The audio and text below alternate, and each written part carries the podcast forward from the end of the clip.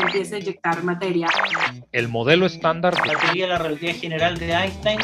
que capturan el sílice. por acreción de cuerpos más pequeñitos. Entonces una partícula tiene una posición y una velocidad.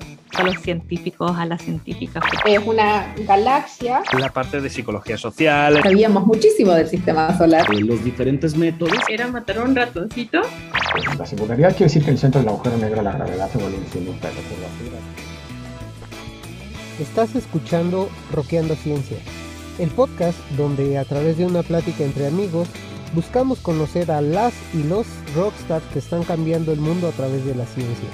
Acompáñanos a recorrer parte de su trabajo y trayectoria profesional, pero también a conocer a la persona detrás del papel de científico.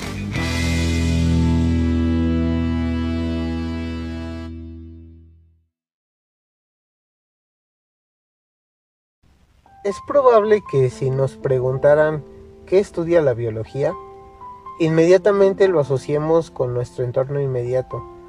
Y puesto que la mayoría de nosotros tenemos noción de sus conceptos básicos, podríamos pensar en que estudia, no sé, a los animales, sus clasificaciones y sus ecosistemas, o podemos pensar en peces, reptiles, aves, mamíferos, anfibios, etc.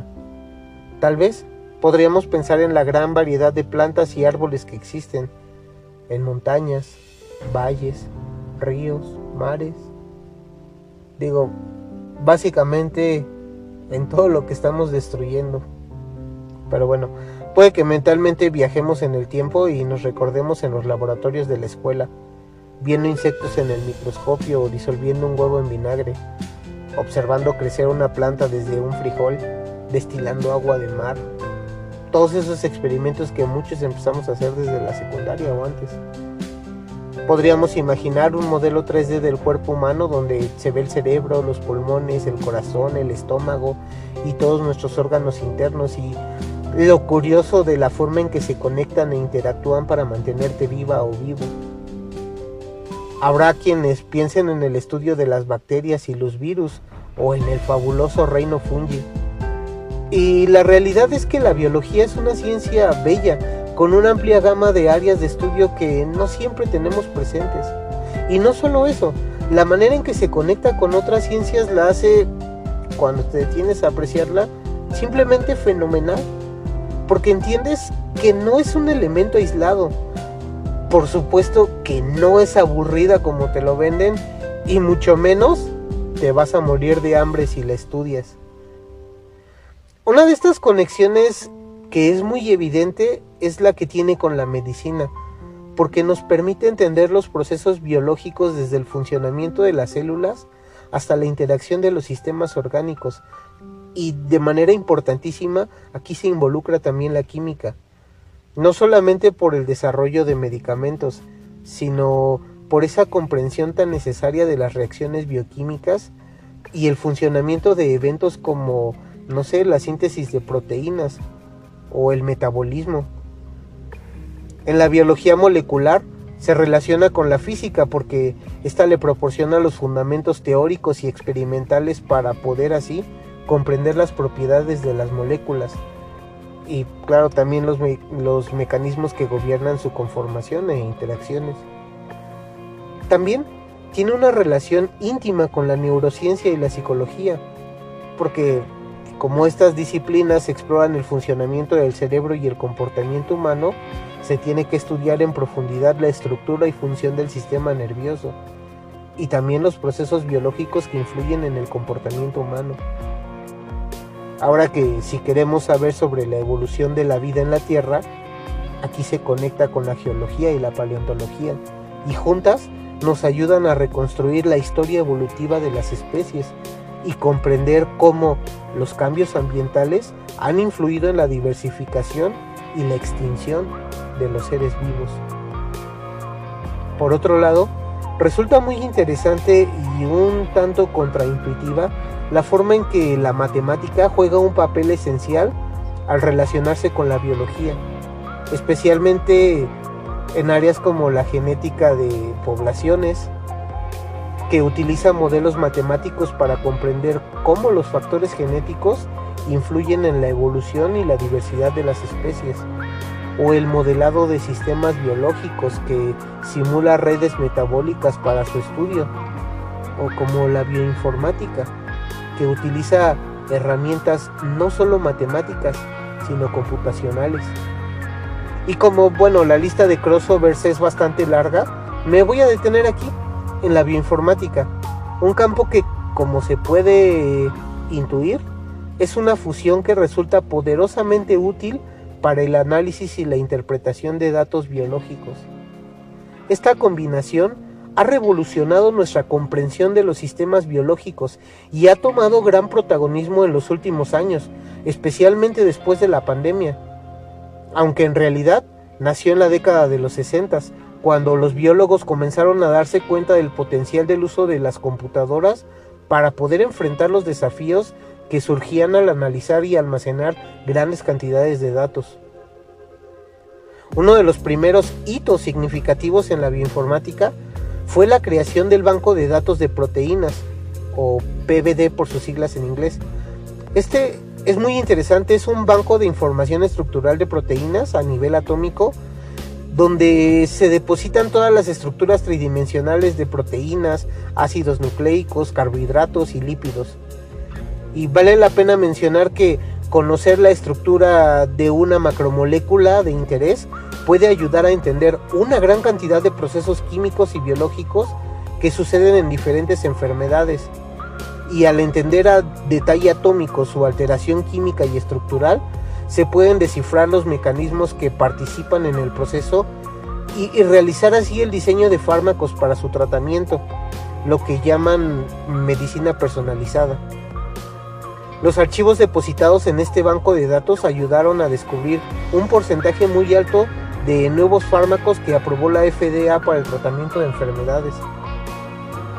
También gracias a personajes como Margaret Dayhoff o Frederick Sanger, los científicos comenzaron a desarrollar algoritmos y herramientas computacionales para el análisis de secuencias de ADN, la predicción de genes, el modelado mole molecular y la simulación de sistemas biológicos complejos para traducir toda esta información en conocimiento significativo. Así que este fascinante matrimonio entre la biología e informática nos recuerda que la exploración de la vida a través de la lente de la tecnología puede revelar no solo belleza, no solo patrones y no solo significado, sino mucho más en cada átomo de nuestro ser biológico. Y ese puente que conecta estos dos mundos aparentemente dispares nos permite aprender a entender el código de la vida. Y como nuestra rockstar invitada es especialista en el tema, no me queda más que esperar que te emociones tanto como nosotros con este episodio. Ella es química farmacéutica bióloga y es doctora en biomedicina y biología molecular. Fue asesora de tesis de nuestro coanfitrión, compañero y amigo Aarón y por supuesto es un honor tenerla con nosotros. Ella es la doctora Violeta Larios, así que sin echarte más rollo, te dejo con el episodio. Bueno, sean todos bienvenidos a un episodio más de Roqueando Ciencia. Hoy tenemos a una rockstar que justo fue profesora de, de mi compañero Aarón. Le damos la bienvenida a Aarón y la bienvenida a Violeta Larios. Buenas tardes, doctora. Hola, ¿qué acá. tal? Hola, Aaron. Pues aquí yo súper contenta, bien emocionada, ya con muchas ganas de, de pues de, platicar y pues sí, hay bastante chismecito científico que sacar. Normalmente somos malos para las presentaciones o no nos gusta presentar porque podemos quedarnos cortos, entonces la idea es que poco a poco nos los vayan conociendo junto con nosotros y partiendo de eso, nos gustaría o me gustaría preguntarte, ¿qué, qué estudiaste? Que nos cuentes un poquito sobre, sobre tus inicios. Ok, me gustaría de hecho empezar a platicar brevemente antes de que estudiara la universidad, que podríamos decir que es una etapa donde básicamente podríamos decir que ya empezamos como a consolidar nuestra trayectoria profesional. que desde la prepa, mm, pues ya me llamaba la atención básicamente el área de la química. Entonces, pues yo estudié en la prepa 9, Pedro de Alba de la, de la UNAM, y pues ok, porque el plan de estudios que, que tiene es básicamente como un tronco común y pues llevábamos matemáticas, literatura, eh, recuerdo que tenía también una maestra de biología que si no mal recuerdo se apellidaba Gleason, entonces era una profesora como pues de, de edad, o sea, me refiero más de 60 años, pero ok, me gustaba mucho como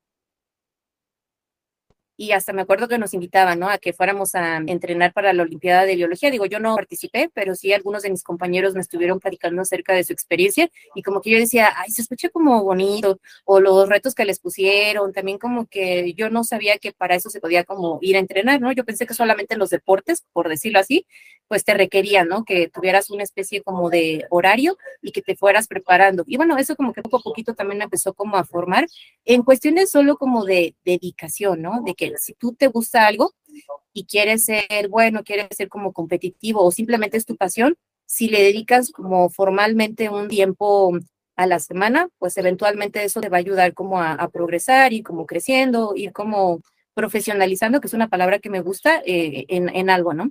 Y, y ok, entonces eso me llamó mucho la atención en la, en la preparatoria. Y tuve también una, una, una profesora que se enfocaba a la química, pero ok, como que mi idea en ese tiempo, porque también quiero ir como contando un poco acerca como de la evolución, como también acerca de la percepción que se pueden tener de algunos campos, pues eh, requiere de un proceso, ¿no? Eh, es, es, complicado luego que a edades muy jóvenes tengas como una, una, idea muy clara de exactamente en qué consiste tu carrera, en qué consiste pues una actividad, este, etcétera. Y, y pues yo puedo decir que hasta era como inocente, ¿no? A pesar de que ya tenía pues casi 17 años, a casi nada de ser un adulto legalmente, tenía una idea pues muy vaga, podríamos decir que hasta romantizada de la química, vamos a ponerlo así, ¿no? Y yo decía, ay, no, pues es que también la química me gusta mucho porque yo me visualizo eh, diseñando yo como maquillaje, ¿no? Esa era como mi, mi, ilusión, ¿no? Dice, ay, no, seguramente en Avon, y yo ni siquiera sabía nada,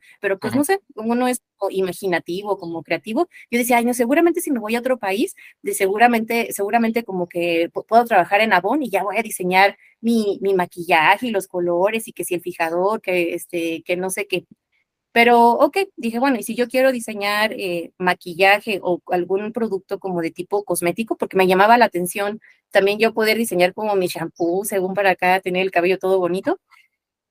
Este, pues bueno, eso, eso me motivaba, ¿no?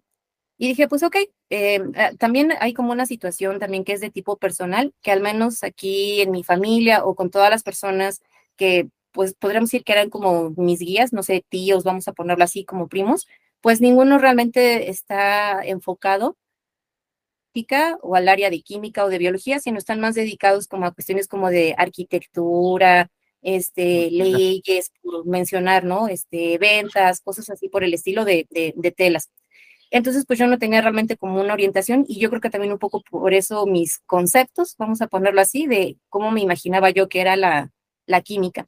Y pues pregunté, ¿no? Ah, pues, ¿dónde puedo estudiar eh, química? Tan, sin hacer más preguntas, porque yo era muy, muy tímida. Y pues me daba un poco como de pena no saber, ¿no? Este, algunas cosas y por eso mis preguntas eran algo como vagas. Y pues ya mi profesora de química me dijo, no, pues mira, tú que estás ahorita ya aquí en la prepa, te puedes ir a la facultad de química y pues ahí puedes estudiar. Entonces, así fue como mi decisión, o sea, realmente fue con, muy pocos este, recursos, digo, no me iba tampoco tan mal en la, en la, en la materia, pero pues esa era como mi, mi idea, ¿no? De diseñar maquillaje y yo me imaginaba como con polvos y, y demás. Aparte, eh, eh, como llevábamos literatura universal en la preparatoria, pues nos tocó también leer a Julio Verne. Entonces ahí Julio Verne tiene una forma muy particular como de escribir, hasta me sorprende, ¿no? Con todos los detalles, como que toda la, la parte como científica de su era, bueno, de su época, y pues hablaba también así como de varios minerales y con eso también cómo se hacían algunos medicamentos y se hacían algunos preparativos también, entre ellos algunos maquillajes. Y bueno, el punto es que ese era como mi, mi, gran, mi gran background como para este, continuar. Pero, oh sorpresa, cuando entré a la facultad de, mm, de química, como que me fue muy complicado, porque las primeras materias que llevas eh, realmente no son ni tan biológicas y también la química que llevas es muy, ¿cómo decirlo? No, pues, eh, no, pues es que ahora vamos a ver este, los electrones y es que ahora vamos a ver química inorgánica y cómo se forman como las sales. Y aparte llevábamos física, llevábamos álgebra, llevábamos este, química general, por ahí me falta como otra materia, y pues yo decía, bueno, ¿y qué pasa aquí? ¿Por qué estamos viendo tantísimas matemáticas y por qué estoy llevando este, física? Y aparte éramos 16 grupos, o sea, era una cantidad de este, estudiantes súper tremenda. Y de hecho, no digamos que estaba yo como desilusionada, pero no sé, como que no me podía como acomodar porque no era nada parecido a lo que yo me imaginaba. Luego, conforme fueron ¿Pero a qué carrera entró usted, doctora? Para químico, farmacéutico o biólogo y, todos estamos ahí como mezclados en el primer semestre. Está el ingeniero químico, el, químico en, en, alimentos, el químico que lo vamos a poner que es el químico puro, que está más enfocado también a la química inorgánica, y está el químico metalúrgico. Y, pues bueno, los, este, los, los QFBs, que es como la carrera más parecida al ingeniero bioquímico y al QVP del, del Politécnico. Y, y bueno, el punto es que ahí estamos ahí todos mezclados pero pues, eh, no sé, como que yo no me hallaba por toda la parte de matemáticas, por toda la parte de física, por toda la parte de termodinámica. Aparte de las materias que llevábamos, se me hacían de química, pues no sé, como complejas, ¿no? Este, hablar acerca de los modelos, de la parte matemática, que vamos a caer, que no sé qué, de, cuál es la probabilidad de calcular el electrón. Vitales, ¿no? Vitales, la química cuántica y todo eso es la primera impresión que tiene uno estudiando química de, a, ah, ¿a poco era tan complicado si se veía tan sencillo en la prepa, no?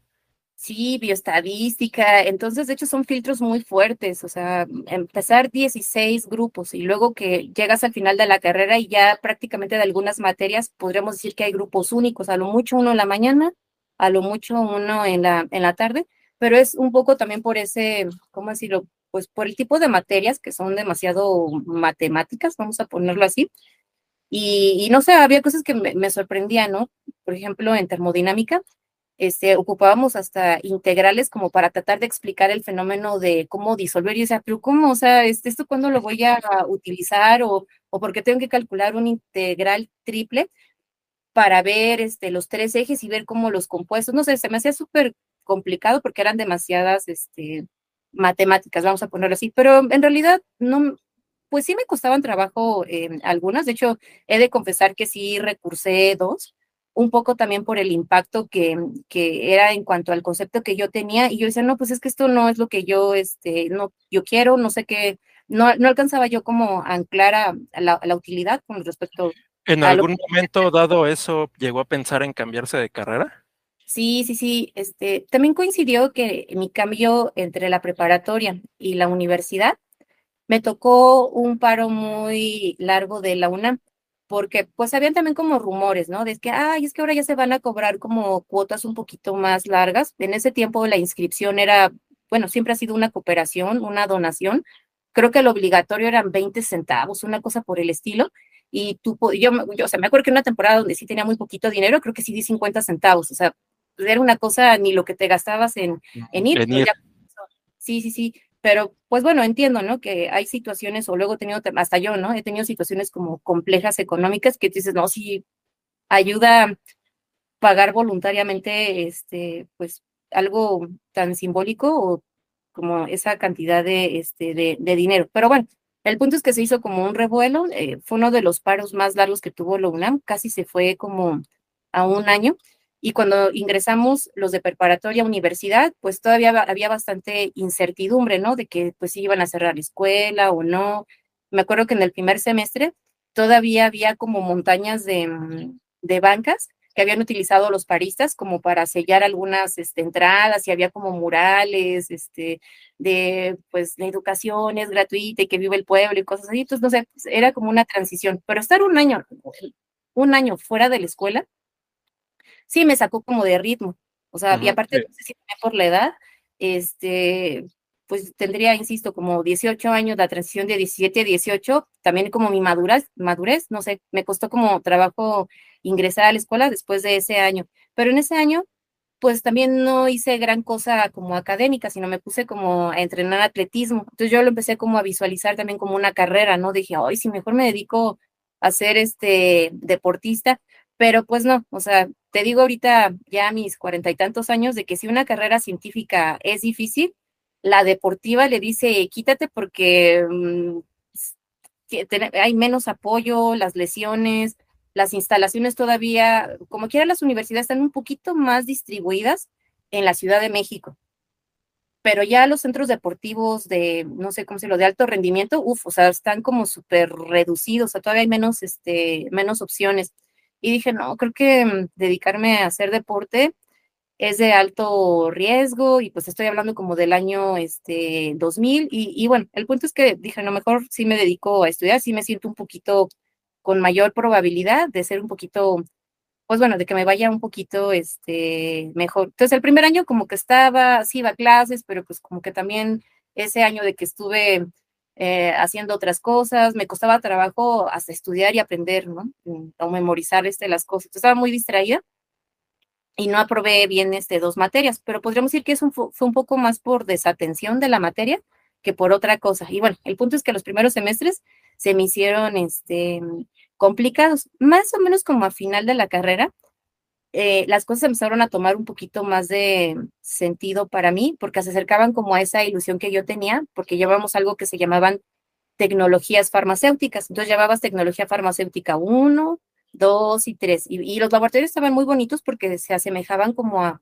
a una industria en el sentido de la forma en la que estaban diseñados, te tenías que poner tu, tu cofia y te tenías que poner como unas cositas en los, en los zapatos que para que no hubieran como partículas, este, y pues ver aparte todos los aparatos o todos los instrumentos de los que encapsulan, los que forman las tabletas, te dejaban como proyectos, eso me gustaba bastante, y te decían, no, mira, te tocó tal compuesto, tú diseña algo que se llama la presentación farmacéutica, y estábamos ahí como analizando, esas materias me gustaron eh, bastante.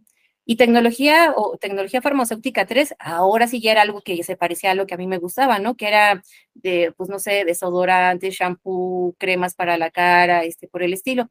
Pero también en todo ese camino, em, pues conocí a varios profesores en bioquímica, en fisiología, que a, a, su vez eran, tenían esa actividad como científica. Y luego nos platicaban, ah, pues es que yo estudio ratones, ¿no?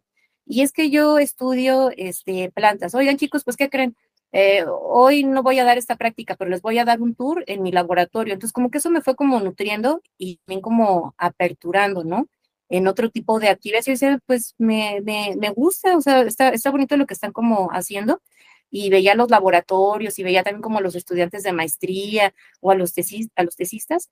Y, y bueno, aparte de como que todos los doctores al final de cuentas son como, pues no sé cómo decirlo, este, la mayoría como que te habla como con mucho gusto de lo que hacen y eso como que se transmite. A lo mejor mm, que digamos, oye, ese tema no es como, no conecto, pero sí conecto con la emoción, con el interés y con la dedicación que te están este, como transmitiendo y hasta en cierto modo yo los veía como divertidos, entretenidos y como si eso no fuera realmente como un esfuerzo, así lo percibía yo, ¿no? Cuando era más este joven, porque hasta lo hacían ver como fácil, ¿no? ay, no, pues es que nada más pipeteas aquí, que no sé qué, y mira, ya publiqué, ¿no? Ya obviamente creces y ya te das cuenta que pues eso no es realmente tan, tan fácil, que es muchísimo esfuerzo, pero pues esas pláticas eran como interesantes, ¿no? Estarlas como, como, como viendo. Y, y ok, entonces ya como que fui avanzando, luego llevé otra que se llamaba toxicología, llevé farmacología, y en farmacología era un poco, mm,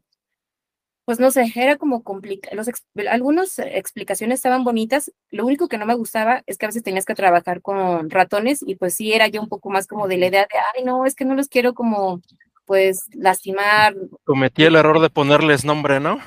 Exacto, niñas, este, se te queda viendo como muy bonito, pero por otro lado, o sea, quitando un poco esa parte como ah, debatible, vamos a ponerlo así, este, dependiendo de con quién estés hablando, de que si, si está permitido o no, si vale la pena, este, etcétera, al menos como que conocer todo el trasfondo de la parte farmacológica se me hacía como muy interesante, ¿no? De, oh, pues es que cómo se va, o sea, esto te sirve para entender cómo administrar un fármaco, ¿no? Si se lo das de vía, oral, si se lo pones de forma intraperitoneal, que es como por arriba de la base del, de, sea, están como tus costillas. Y como un poco abajo de eso estaba una cosa que se llama el peritoneo, que si se lo das de forma este, dérmica, muscular, en fin, entonces como que eso me gustaba porque era como conocer el mundo, como conocer, no sé, un aspecto de la biología a través de los, de los fármacos. Y bueno, el punto es que ya al final de la carrera ya se me hicieron como que las materias más padres, las que más me apasionaban, toxicología, diseño de, este, de, de, fármacos, todos los laboratorios, ya dije, no, sí, esto me, me, me, me gusta este, bastante. Y ok, llegó un punto donde, ok, ya, por fin tienes que hacer el famoso servicio social, porque es un requisito para que te puedas este, graduar, o al menos en ese tiempo era este, obligatorio, que creo que sigue siendo así, al menos para la mayoría de las escuelas, que tienes que hacer servicio social. Y me fui a la Facultad de Medicina porque son como vecinas, o sea, aquí está el de Química y podríamos decir que, pues, no digamos que casi enfrente, pero pues casi, casi, está eh, medicina. Y aparte había un letrerito en mi escuela de, ah, se solicitan alumnos de servicio social.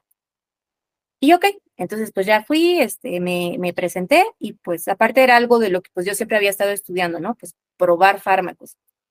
El doctor con el que yo entré se llama Alejandro Jiménez y él estuvo, como que su pasión, porque pues lleva añísimos estudiando compuestos, es un compuesto que se, que de hecho vive o que más bien lo puedes encontrar adentro del, de la flor de la vainilla. Digo, son compuestos como parecidos que se llama la cumarina. Y bueno, el punto es que las cumarinas se pueden utilizar, uh, pues, para tratamiento de cáncer, vamos a ponerlo así, ¿no? Ver si las células se detenía como su división o su, o su crecimiento, ver este también si causaban algún tipo como de muerte celular de tipo como selectiva. Y pues el doctor se enfocaba. Me encanta, me encanta el ritmo que lleva, doctora, porque justamente va siguiendo el, como si era el guion que habíamos armado. justamente le iba a preguntar de su tesis, que justamente eh, me la leí anoche. Ah, una leída rápida y justamente estaba viendo que era la prueba del compuesto dafnetina. Exacto. Sobre una línea celular tumoral, ¿no? De cáncer de mama. Exacto. Justamente le íbamos a comentar que si nos podía platicar un poquito de justamente su trabajo de tesis.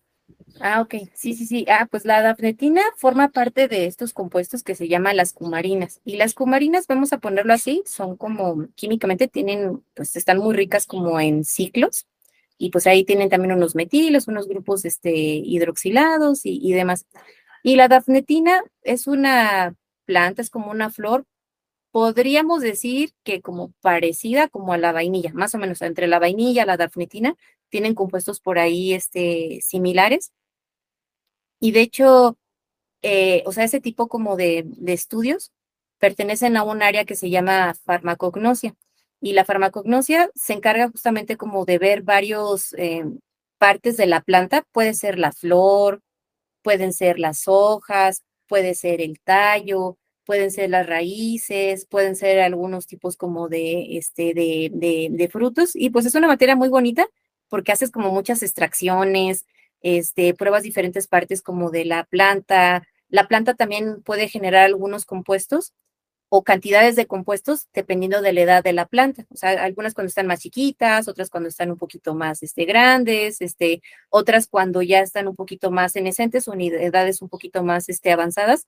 Y pues se me hacía como muy, mm, como pues muy interesante, ¿no? Estudiar todas las plantas y sus compuestos y sus propiedades. Y eso también yo creo que tiene que ver un poco con la, con mi infancia, porque insisto, bueno, más bien, eh, algo que tal vez no he platicado mucho, este, aquí con, la, audiencia. No sé si hay como algún nombre como a los, seguidores. Y, y, bueno, para hacer la historia como cortita, cuando yo me enfermaba de chiquita, mi abuelita, este, de, de, hecho, es una planta que ya no he vuelto a ver, porque crecía por aquí en la, en la colonia, como que iba y buscaba esa plantita y como que no sé cómo la pelaba, porque se podía levantar como un tejido como muy fácil. Y cuando teníamos fiebre, pues no las pegaba como aquí. Entonces yo decía, ay, sí, sí, como que aparte de que me sentía como chiqueada, como que me sentía como apapachada por mi abuelita y por mi mamá, como que desde ahí yo decía, ay, qué curioso, ¿no? Como que me pueden dar mejoralito, pero aparte del mejoralito, que era como el, el medicamento que se daba para la, para la fiebre, pues te ponía, me ponía como unas este, plantitas y pues no sé, yo sentía como que sí había una mejoría y insisto, pues ya esa planta como que lamentablemente desapareció y me quedé un poco con la duda, ¿no? De, ay, ¿cómo se habrá llamado esa, esa plantita? Pues no hay como fotos, este, igual tampoco, no recuerdo como algún nombre que, que mencionara como mi abuelita. Y cuando ya estaba en la universidad, como que yo decía, bueno, empiezo a entender como cierto sentido. Y aparte los profesores te, te cuentan como muchas este, historias, como por ejemplo la del ácido acetil salicílico. Eh, tiene que ver algo como con las, la corteza del sauce y como luego en las guerras que no sé qué trataban a las corteza y se la ponían en las heridas a los guerreros, a los que iban como en batalla. Y bueno, el punto es que ya desde ahí ya tenía yo como cierto interés o cierto gusto por todo lo que tenía que ver con compuestos. Y cuando llegué a ese laboratorio de farmacología, pues se estaba estudiando la, la dafnetina. Entonces, pues me, me, me gustó. O sea, el, afortunadamente con el doctor tenía la oportunidad pues de luego platicar de los diseños experimentales, que fue también algo que este, me ayudó en cuestiones como formativas, porque pues no es como de llegar y haces cualquier experimento que se te ocurra, no, sino tienes que hacer una plática, un debate, como una discusión de cómo vas a invertir tu tiempo y tus recursos para hacer como los experimentos. Y aparte, yo, yo decía, ay, como que por fin ahora ya estoy como que entendiendo para qué quiero estadística, ¿no? No, pues por lo menos para tener tres réplicas, hacer un promedio, este, ver la dispersión como de los datos, no sé. Entonces yo decía, bueno, como que poco a poco fui como rescatando esas materias que no me gustaban o que me fuera un poco difícil y, y, verles como la utilidad a esos, este, a esos experimentos. Era muy pesado mi servicio social porque habían muchos compuestos, vamos a ponerlo así, 20 compuestos, y tenía que tomar un compuesto y lo tenía que probar en una línea celular, y luego aparte hacer como réplicas, y tenía que probar aparte diferentes concentraciones, entonces yo sentía como que tenía que hacer demasiados experimentos. Digo, aquí no tengo como la imagen, pero se hacen como en unas que se llaman placas de 90 pozos, entonces son como unas como laminitas que tienen como unos pocitos o tienen como unas cuencas y en esos 90 pocitos pues tenía que poner eh, líneas celulares, tenía que poner compuestos, diferentes concentraciones, algo que se llama el control positivo, o perdón, bueno, el, un control que realmente no es fármaco, pones cualquier este, otra cosa. Y bueno, yo estaba súper feliz ahí este, haciendo diluciones, trabajando con plaquitas, este, aprendí a manejar también células, células este, cancerígenas, y pues yo llegaba muy emocionada, así como a platicarle a mi mamá o a mis hermanas, de que, ay, yo ya trabajé con células este, de cáncer, y todo así como que, ay, pues, ¿cómo se ven?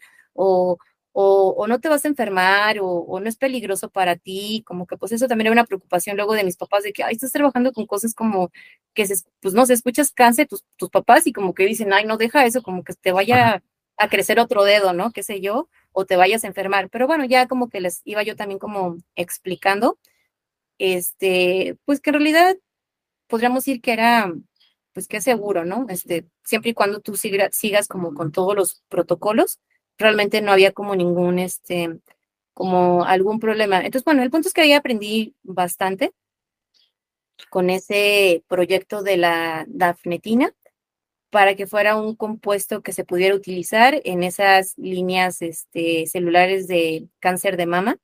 Y pues fue como muy interesante. Pero ahí pasó algo peculiar. Uh -huh. Porque yo estaba ya avanzando en mi servicio social, podríamos decir que también estaba avanzando en mi mm, tesis, pero insisto, como que yo tenía que hacer muchos experimentos en cuestiones de, como que era algo así, voy a tratar como de dramatizarlo, digo, eh, obviamente, pues eh, ese, ese es el objetivo, como dramatizarlo, para dar a entender ahorita la siguiente idea, pero pues estaba así como el investigador y decía, a ver, vamos, este, tenemos aquí un compuesto, el compuesto A, y ese compuesto A, si le hacemos una modificación, la que ustedes le pones un cloro, le pones otro compuesto, seguramente va a tener mayor solubilidad y seguramente con eso va a tener más eficiencia en la, pues en la, en la célula, ¿no? Y pues bueno, ya, se, se sintetizaba, se tardaba un montón como en venir, se tenían que hacer las pruebas. No funcionó. Vamos a tener otra idea más.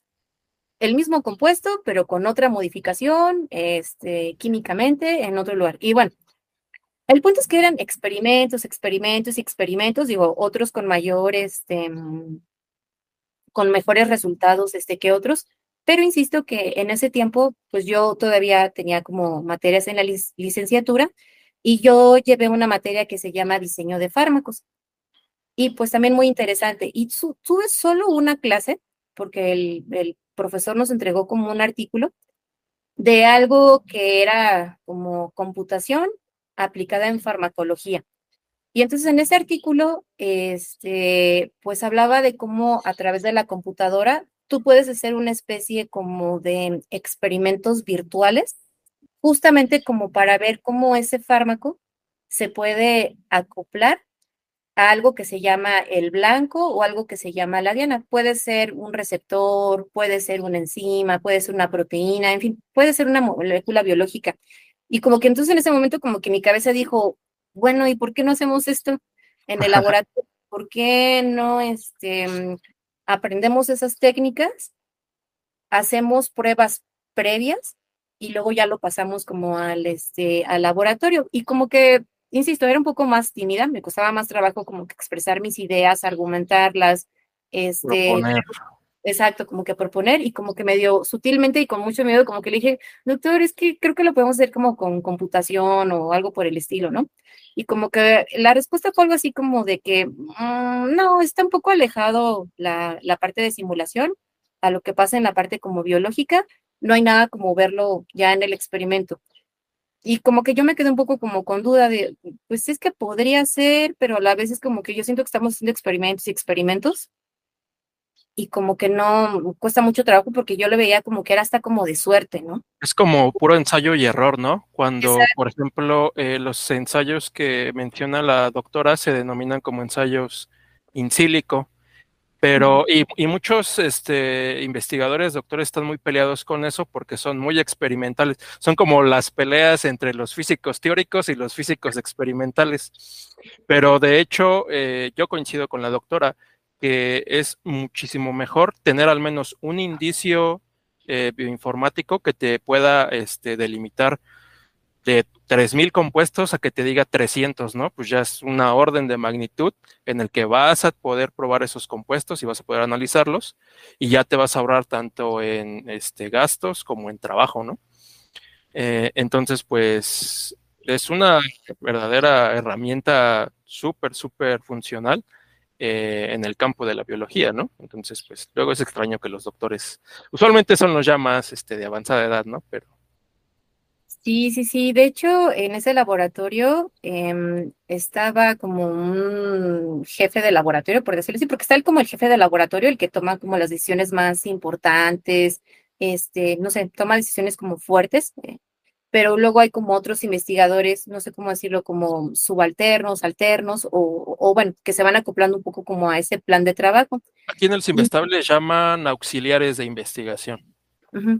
y, y mi asesor era como subalterno, por decirlo así, no era el que tomaba como las decisiones, porque de hecho yo le dije como al, al jefe, ¿no? Como diciendo, ¿y usted qué opina, no? Usted que es como el jefe, pero no sé si también era, pues, porque era como de otra escuela, no sé cómo decirlo, este, y, bueno, como que me dijo que pues que no valía mucho la, la, la, pena ir como por esos este, caminos. Pero no sé, yo me quedé un poco como con duda, ¿no? De, no sé, creo que tal vez tiene como potencial esto. Y, de hecho, no digamos que me desanimé, pero como que yo dije, no, es que creo que puede haber otra forma como de hacer estos experimentos.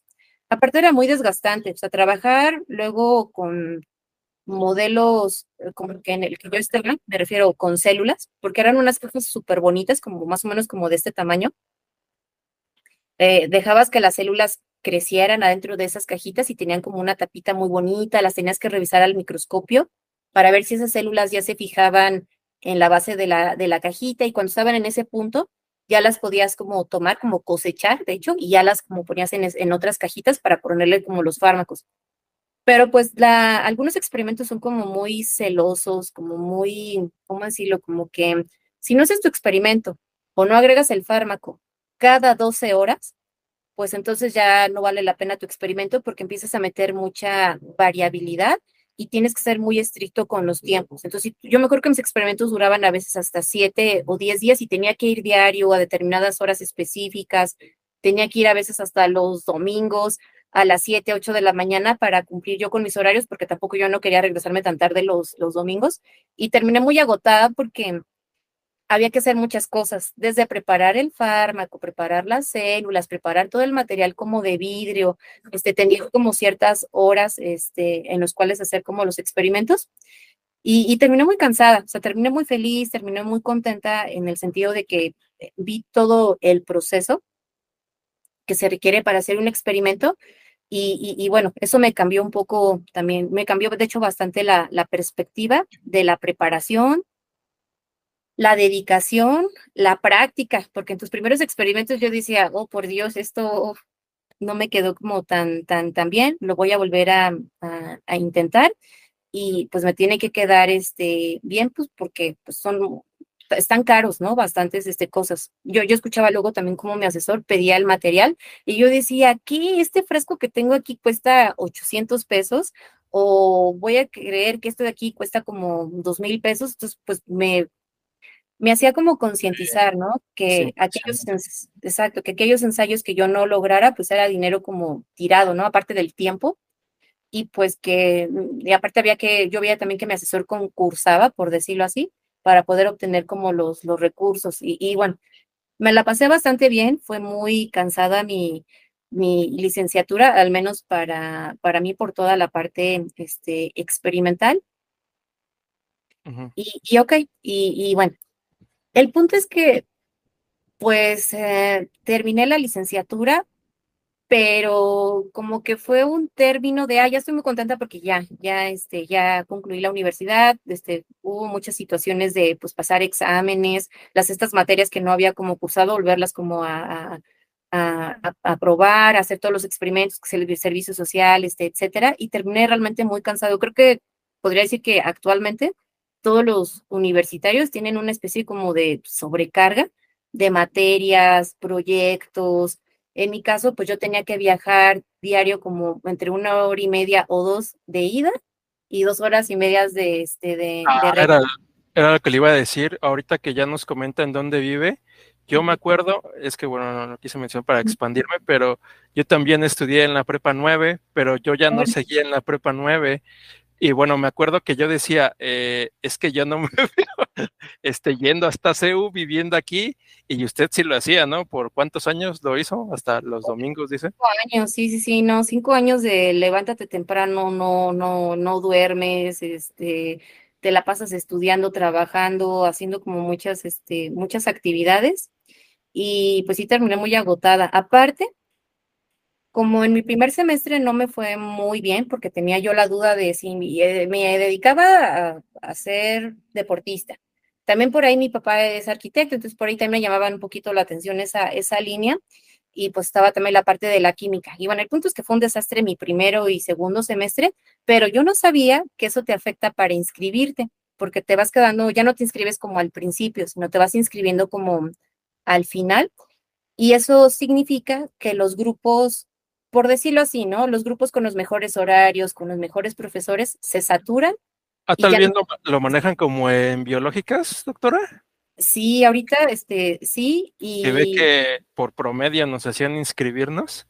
Exacto, sí, sí. Entonces, pues, yo me iba como hasta el final, ¿no? O sea, me tocaba al final de la semana, ya cuando todos los grupos estaban saturados, pero pues esos grupos que están, que dejaron como al final, pues son los profesores más estrictos, son profesores que pues luego a veces su, no sé cómo decirlo, como su método educativo luego no es como el, pues el más amigable, son profesores con personalidades luego un poquito complicadas.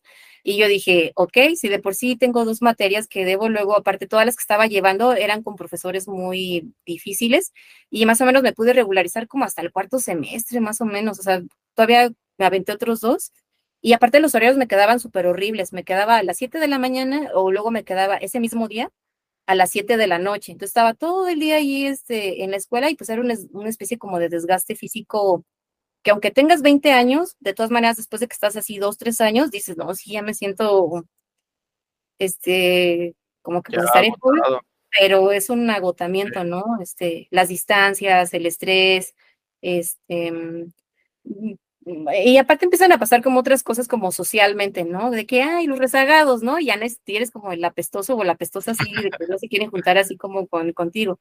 pero en clase, pues yo le echaba muchas ganas, me refiero, este, pues igual tampoco no sacaba las mejores calificaciones, pero yo siento, no, yo siento que luego mis participaciones eran como, como, como buenas, o luego hacía como las discusiones de algunas eh, prácticas, y pues no me iba como tan mal, pero no era en la universidad particularmente, particularmente. Hasta yo siento que mis compañeros de universidad como que tenían cierta percepción de mí como de, este, pues de hecho sí, una vez sí me dijo un compañero, ay, este, pues como no te vas a alcanzar a trabajar este, de químico, pues cuando quieras vas a limpiar mi casa. Y yo, ay, qué comentario tan cruel, así como, Ah, no esa sé gente. cómo si voy a terminar la, la universidad. No es mi mejor momento como estudiante, pero, pero verás que sí me voy Ya a esperar. Sí, y ya aparte, ¿no? Sí, y aparte en la prepa también yo le echaba muchas ganas, o sea, pues, digo, me faltó así casi nada, nada, nada para sacar como, como medalla, pero pues siempre tenía como alto, como alto rendimiento y me iba muy bien. Pero ya en la universidad como que fue así como mi, mi, mi, mi bache, este, también yo tenía como un poco como de dudas, porque es al punto al que quería como llegar de que terminé la carrera. Y yo dije, papá, mamá, este, pues está muy bonito lo de la farmacia, está muy bonito lo de los cosméticos, eso de la dafnetina y curar el, el cáncer. Cáncer. Este, pues no es para mí. Y mis papás, ¿qué? Así de, a ver, a ver, a ver, ¿cómo que no es para ti esto? Este, no, Cinco pues, años de desgaste y todo para que me digas que no vas a seguir en esto. Exacto, exacto. Y mi papá, no, pues mira, si te metes a una farmacéutica, ahí te va a ir bien, que no sé qué, si le echas ganas, este, ahí va a haber este, este empleo. Yo, pues, pues no, o sea, sí me gusta, pero la verdad no me imagino el resto de mi vida trabajando como en, en, en esto. Em, me voy a meter a una maestría para tener más tiempo para pensar y explorar otras cosas, porque sí lo disfruté, pero no siento como la piel chinita, no siento así como de, ay, este, así como cuando te comes unos tacos al pastor con una coca así fría en un viernes, o sea, no siento así como ese placer, este, o, o no sé, o sea, si- o así es la vida laboral, o, o, o- qué pasa. Yo le pregunté a mi papá, pues tú qué, o sea, cuando tú trabajas, ¿tú qué sientes? Y mi papá decía, no, pues es que sí sientes como, es que es un poco difícil explicarlo, es como cuando dices, me enamoré, o sea, como que dices, es que, ¿qué es eso? Hasta que te pasa, como que lo, lo, lo, lo entiendes, ¿no? Y igual así como que tu pasión por tu carrera o por tu trabajo, es difícil luego como de explicarlo, pero te tienes que sentir como muy cómodo, como o muy cómoda, como con cierta paz, por decirlo así, Sí. y hay como motivación, no sé cómo, o sea, qué, qué otros términos como estoy, y dije, no, pues es que con, con esto no me siento así, yo creo que si sigo en esto, mm, no sé, digo, lo, lo puedo hacer porque necesito comer, necesito tener como un, este, un empleo, y bueno, el punto es que luego me metí a la maestría. Justo llegamos a ese punto en el que le iba a mencionar que tal vez aquí ya el buen Oscar es el que tiene mayor interés, porque justamente me comentaba, hay que tener un invitado que sepa de bioinformática, porque eh, pues obviamente le interesan las cuestiones eh, biológicas, pero cómo se aplican en la parte informática, ya que él está ahorita estudiando algo de, de programación también.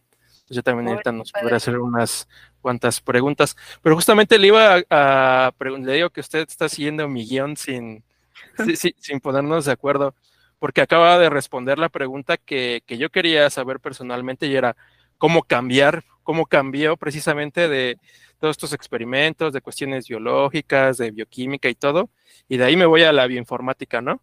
Eh, y bueno, ya no lo acaba de explicar, entonces pues ahora sí podemos entrar de lleno al, al tema de la bioinformática, de lo que pues se ha vuelto tremendamente experta, ¿no, doctora? Lo que sí me parece interesante es que mencionaste algo muy importante, Violeta, que es, hubo una parte de tu carrera que, que sientes que es un filtro, y creo que no solo es en ese, es en todas las carreras.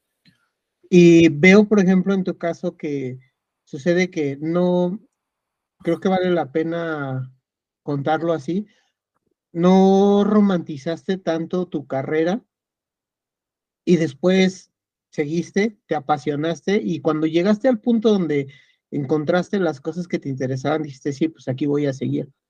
Pero hay muchos chavos que no, no, no llegan a eso, ¿no? El filtro los, los detiene en automático, abandonan la carrera y dicen, no, esto no es lo mío, sin siquiera esperar ese tantito que les faltaba para encontrar lo que les iba a gustar, sin, sin entender que a lo mejor el, el principio es, es la cuesta de la montaña, pero ya casi vas a llegar a lo que te gusta, ya casi vas a llegar a la vista que quieres tener, ¿no?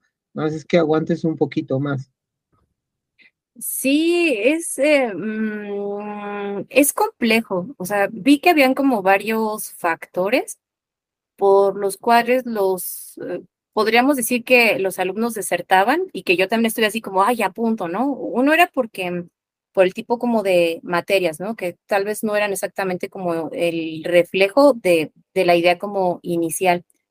También, em, pues varias situaciones como personales, o sea, yo veía también que algunos compañeros pues no tenían como el apoyo, que en ese sentido yo me siento bastante em, afortunada, por qué no decirlo hasta como privilegiada, de tener papás, o bueno, mi papá y mi mamá, que básicamente su objetivo de vida era que sus hijos estudiaran. Entonces sí, todo el tiempo yo tenía como esa retroalimentación de no, tú estudia, este, tú sigue adelante, tú no te preocupes, aquí en casa va a haber comida o va a haber apoyo, o mira, no te voy a dar mucho dinero, pero pues toma por lo menos 50 pesos para que te vayas como a estudiar.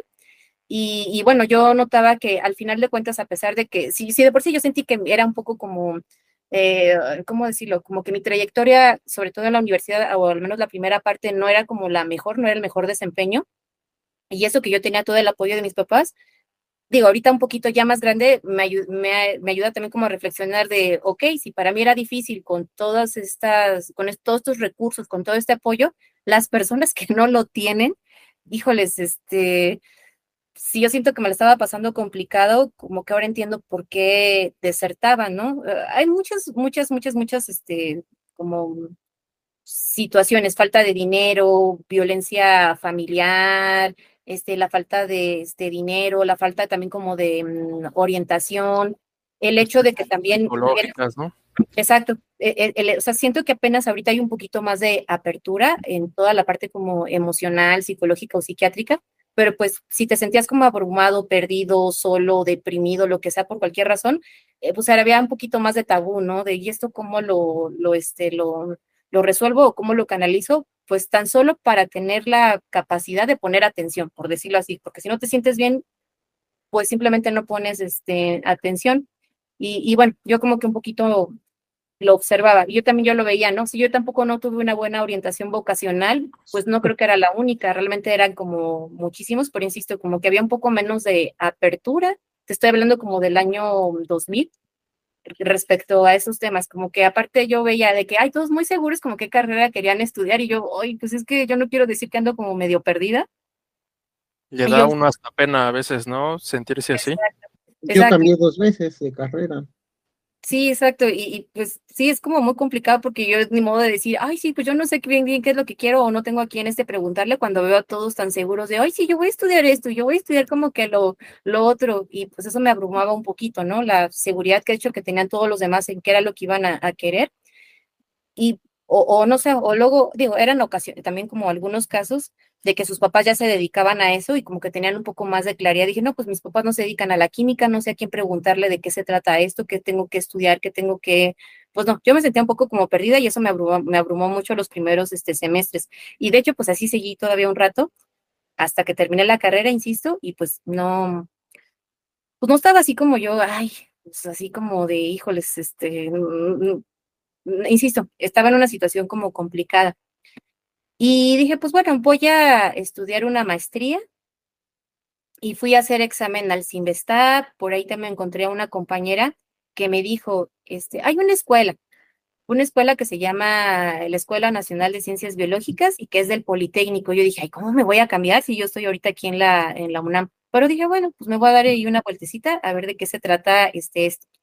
Y ya, me fui como a preguntar pero pues fui así como, pues, casi casi como vendedor, a tocar puertas y ¿qué es lo que hace usted? Y ya me explicaba, ¿no? Iba a otra puerta y, disculpe, ¿y usted qué hace? Digo, algunos doctores sí tuvieron la, ah, la, el tiempo de explicarme brevemente en qué consistían sus, sus líneas de investigación, otros pues nada más me dieron como el portazo de, pues deja de molestarme, tengo muchas cosas que hacer, ahí ponte a averiguar de otra, de otra forma. Y casualmente llegué a un laboratorio ahí en ciencias biológicas que hablaban acerca de algo que se llamaba bioinformática y biotecnología, pero pues yo la verdad ni idea de qué era la bioinformática, sí, pero para nada, para nada, para nada. Pero pues yo solita traté como de armar mi propio concepto. Dije bio, pues biología, informática, pues a lo mejor tiene que ver con este, con, con computadoras. Dije, ay no, pero pues, ¿cómo voy a meterme a estudiar informática? Como que pues eso es otra carrera, ¿no? Vamos a ponerlo así. Y muy amablemente uno de los doctores, se llama el doctor Rogelio Maldonado, él me dio una revista y me dijo, sácale fotocopias, me regresas la revista y pues ya te pones ahí como a, leer. Y pues me sorprendió mucho porque dije, ay, qué raro, este doctor ni me conoce. Me da una revista para que yo le saque como fotocopias y se la, y se la regrese. Y ya me estuvo platicando por muy poquito porque estaba como muy ocupado y pues sí, insisto, yo pues no, él no me, no me conocía. Y me llamó como la atención. Dije, pues podría ser, podría ser que yo, este, pruebe un poco de algunas cuestiones como computacionales, pero también quisiera explicar un poquito por qué me fui por ese, por ese camino. Como había platicado anteriormente, había terminado yo muy cansada como de los experimentos, porque era muy demandante tener estos horarios, este, luego en ocasiones, como había, había este, compartido, pues hasta ir hasta sábados o, o, o, o domingos, y aparte, pues todo como que la ceremonia de hacer el experimento, reactivos, material, este, etcétera. Y yo dije, pues como que la computadora suena como que la, me la puedo llevar a casa y ahí puedo estar este, trabajando. Y aparte, pues había terminado también muy agotada por los viajes de casa, la universidad, etcétera. Y yo dije, sí, yo creo que estar con una computadora puedo estar eh, bien porque, insisto, no implica eh, pues como esa rigurosidad de los, de, de, los, de los tiempos. Y coincidió que también cuando yo estaba un poquito más pequeña, pues yo tenía un tío y ese tío nos daba clases de computación, porque pues él también estaba como aburrido, por decirlo así, y aparte siento que nos tiene, bueno, nos tiene como estima, y nos daba como clases de computación, pero estoy hablando de que nos enseñaba Windows 3.1. O sea, es una cosa así como, uff, o sea. Mi primer computadora tuvo ese Windows, que tenías que arrancar en el MS2, poner el comando de Win y arrancaba, ¿no? Exacto, entonces era un manualito así como muy chiquitito, me acuerdo que era como blanquito y decía Windows 3.1 y exacto, era como, tenías que trabajar mucho con el teclado y tenías como un Word así bien, pues no sé cómo decirlo, bien arcaico, porque tenías que utilizar mucho la flecha de arriba, de abajo, que la tecla control para moverte entre los menús, ir como que escribiendo y todo, y pues se me hacía como bonito esas clases de, de verano por parte de, de mi tío. Y otra cosa que me gustaba mucho es que jugué el príncipe de Persia, no acuerdo si era la versión 1, igual jugabas con los teclados y yo iba súper feliz, ¿no? Porque nos daba nuestra clase y ya nos dejaba jugar un ratito, o luego yo iba así de, tío, por favor, me dejas jugar otra vez este, el príncipe de, de, de, de Persia con tu, igual así los gráficos súper pixeleados, no podías hacer como gran cosa, el muñequito este nada más se caía, saltaba, creo que daba como un espadazo nada más como así, o sea, cosas así bien pues bueno, nada que ver ahorita como con tipo League of Legends, o sea, cosas así bien sencillitas. Y dije, no, pues creo que... Mm, ah, bueno, y otra cosa más. Justo en ese periodo de mm, la huelga de la UNAM, cuando eh, fue de la preparatoria a la universidad, pues el clásico, mis, mis, papás también, oye, ¿por qué no te pones a trabajar? Digo, qué bueno que estás como entrenando, pero pues ve como este, otra. Y me metí a una escuela creo que ya no existe porque ya no lo he escuchado como tanto, que se llamaba CCPM. Y en CCPM ah, tomabas Excel, ¿cómo? La de computación. Exacto, como de computación y, y ahí pues em, tomaba, tomabas clases de Excel, de Word y era muy peculiar ahí y bueno, el punto es que me metí como a trabajar, pero yo apoyaba a buscar alumnos y ocasionalmente podía participar en algunas clases para enseñar Word, pero insisto, o sea, sí me gusta como compartir un poco esa parte como inocente, porque yo siento que hay muchas personas que están así de que eh, tú llegas a ser como científico y tienes como una idea un poquito como vaga. Igual así otras me volvió a pasar lo mismo con la informática. Yo dije, ay, pues es que sé Windows, este, con línea de comandos que nada más eran bien poquitos, sé jugar Príncipe de Persia y aparte sé como Word. No, pues si me voy a dedicar a la informática porque se me facilita, no, pues también idea así miserable de lo que es en realidad el, el, el campo. Y bueno, eh, nada más como para ahondar un poquito más en la parte de las clases en CCPM, pues yo le daba clases a personas que tenían 50 años y era muy peculiar porque una de las clases nada más era como trabajar con el mouse. Entonces había personas que el mouse les costaba mucho trabajo porque creo que a todos nos pasó en alguna ocasión de que el mouse pues se te iba por allá y se te desaparecía de la pantalla y es así de, oye, profesora, ¿me puedes, o asistente de profesor, ¿me puedes ayudar otra vez a rescatar el, el, puntero? Y ya iba, yo jugaba y mira, aquí está. O, personas que les daba mucho miedo hasta aprender la computadora, de así como de, y es que si le prendo no va como a, a, explotar, yo, no, no te preocupes, ay, no, casi llorando, ¿no? Es que se me cerró mi Word o mi PowerPoint, y, y, bueno, o hasta tomaban como notas, ¿no? De este menú tiene esto, este menú como, y habían como libros, eran unos libros súper gruesos de PowerPoint 1, que si el medio, el avanzado, y, y, bueno, era como bonito. El punto es que yo me sentía así como de, uy, no, perfectísimo, yo como con estas tres cosas, este, me voy a dedicar a la, este, a la, a la bioinformática y aparte pues me la voy a pasar bien, bien tranquila porque voy a estar con mi computadora. Y el punto es que ya me metí, pero bueno, como los dramas nunca se acababan ahí este, en mi vida, este, me inscribí a la maestría y hasta me acuerdo que mi papá me dijo, oye, Violeta, este, ¿puedo hablar contigo? Y yo, sí, papá, claro. Y lo vi tan serio y lo vi como hasta como abrumado. Yo empecé a pensar otras cosas como alternativas de, no, mis papás se van a divorciar. este, no, mi papá va a decir que tiene una enfermedad acá como este súper terminal. No, yo pensando como otras cosas porque lo vi como muy preocupado o ya perdió su trabajo. Pensé mil cosas. Y me dice, estoy muy preocupado por ti. Yo, ¿qué? ¿De eso vamos a hablar de mí? ¿No vamos a hablar como de algún problema que tú este, tienes? Y me dijo, no, sí, sí, sí. Es que pienso que estás arruinando tu vida. Y yo, pero ¿por qué me dices eso? Estudiar una maestría no significa que voy a arruinar este, mi, mi, mi vida. Sí, es que siento que estás haciendo puras tonterías porque este, pues ya ibas tú bien por tu camino de la farmacia y ahora resulta que quieres estudiar una cosa súper rara que se llama bioinformática y de eso no vas a encontrar trabajo y nada más vas a perder dos años de tu vida en lugar de que te sigas preparando para ese campo. Bueno, el punto es que me dijo que no iba a encontrar empleo, que estaba tomando puras malas decisiones, que este, que no valía la pena, que ya me centrara y que pues que la vida no funcionaba este así en cuanto me dijo, solamente vas a encontrar empleo en un país pues muy como lejano y no va a ser este México típico, clásico Estados Unidos como como Europa, a lo mejor encuentras trabajo allí, pero pues eso como que qué, ¿no? O sea, no, está haciendo puras cosas como mal. Bueno, el punto es que mi papá ahí me dejó y yo me puse como a llorar, ¿no? Dije, no, es que creo que sí estoy tomando malas, este, decisiones, estoy como muy triste, creo que sí estoy arruinando mi vida, ¿no?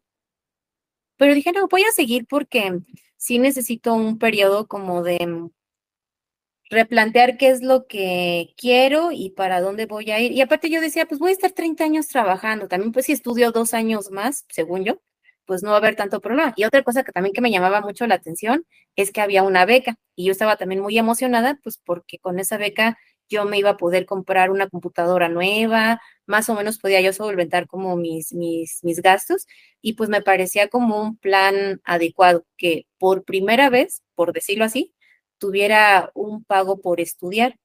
Y dije, pues me parece súper, súper bien. Entonces ya hice todos mis trámites, ¿no? Eh, te hacen varios exámenes, uno de inglés, otro que se llama de conocimientos generales. Tenía que tomar un curso que se llama el curso este, propedéutico, y, y, y, bueno, el punto es que ahí estuve, aprobé todos mis, mis, mis exámenes y me quedé. Oiga, doctora, ¿y por qué fue el cambio entonces de la UNAM al Poli? ¿En la UNAM todavía no tenían parte de bioinformática en ese entonces? Ah, qué buena pregunta. Este, sí existe la, la parte como de bioinformática, pero podríamos decir que la escuela más fuerte o el área más fuerte no está totalmente, o bueno, en ese tiempo no estaba totalmente en Ciudad de México, sino estaba en ciencias genómicas o en algo que se llama en el Instituto de Biotecnología, como que ahí era el fuerte de, mm, este, de, mm, pues como de bioinformática y, y genómica, y de hecho sí lo estuve como pensando, hoy si me cambio de ciudad y si me voy allá para este, estudiar, pero eh, algo que no comenté o algo que no platiqué, que también eso me hizo como tomar algunas decisiones, en este caso hacer el posgrado, tal vez tener de, alguna forma, insisto, esta era como mi idea inicial, pero les puedo decir que no, no es, no es así. La flexibilidad de llevarme mi computadora y trabajar en casa, que yo soy mamá joven, por decirlo así. Bueno, mm, tampoco fue a los 16 años, pero fue durante la en la, en la licenciatura. Entonces también por eso algunos compañeros me decían, ay, pues cuando quieras vienes a limpiar mi casa, porque no vas a terminar la carrera, pues porque ya eres mamá, estás, te, te, vemos como que no tienes el mejor este rendimiento, y pues no digamos que me buleaban, pero sí, o sea, había situaciones donde... Fuera de lugar, ¿no? No, como que yo veía así del clásico de, ay, no, ya viste la, la embarazada y como que la, pues no como la fracasada, pero yo sentí como que esa era la etiqueta que me, que me ponían, porque no era como lo, habitual estar embarazada en la, en la licenciatura y de hecho también mi asesor en su tiempo, obvio, me se portó muy bien, o sea, jamás me dijo como nada, pero sí me expresó su preocupación como diciendo, Violeta, es que te acabas de meter en el problema de tu vida.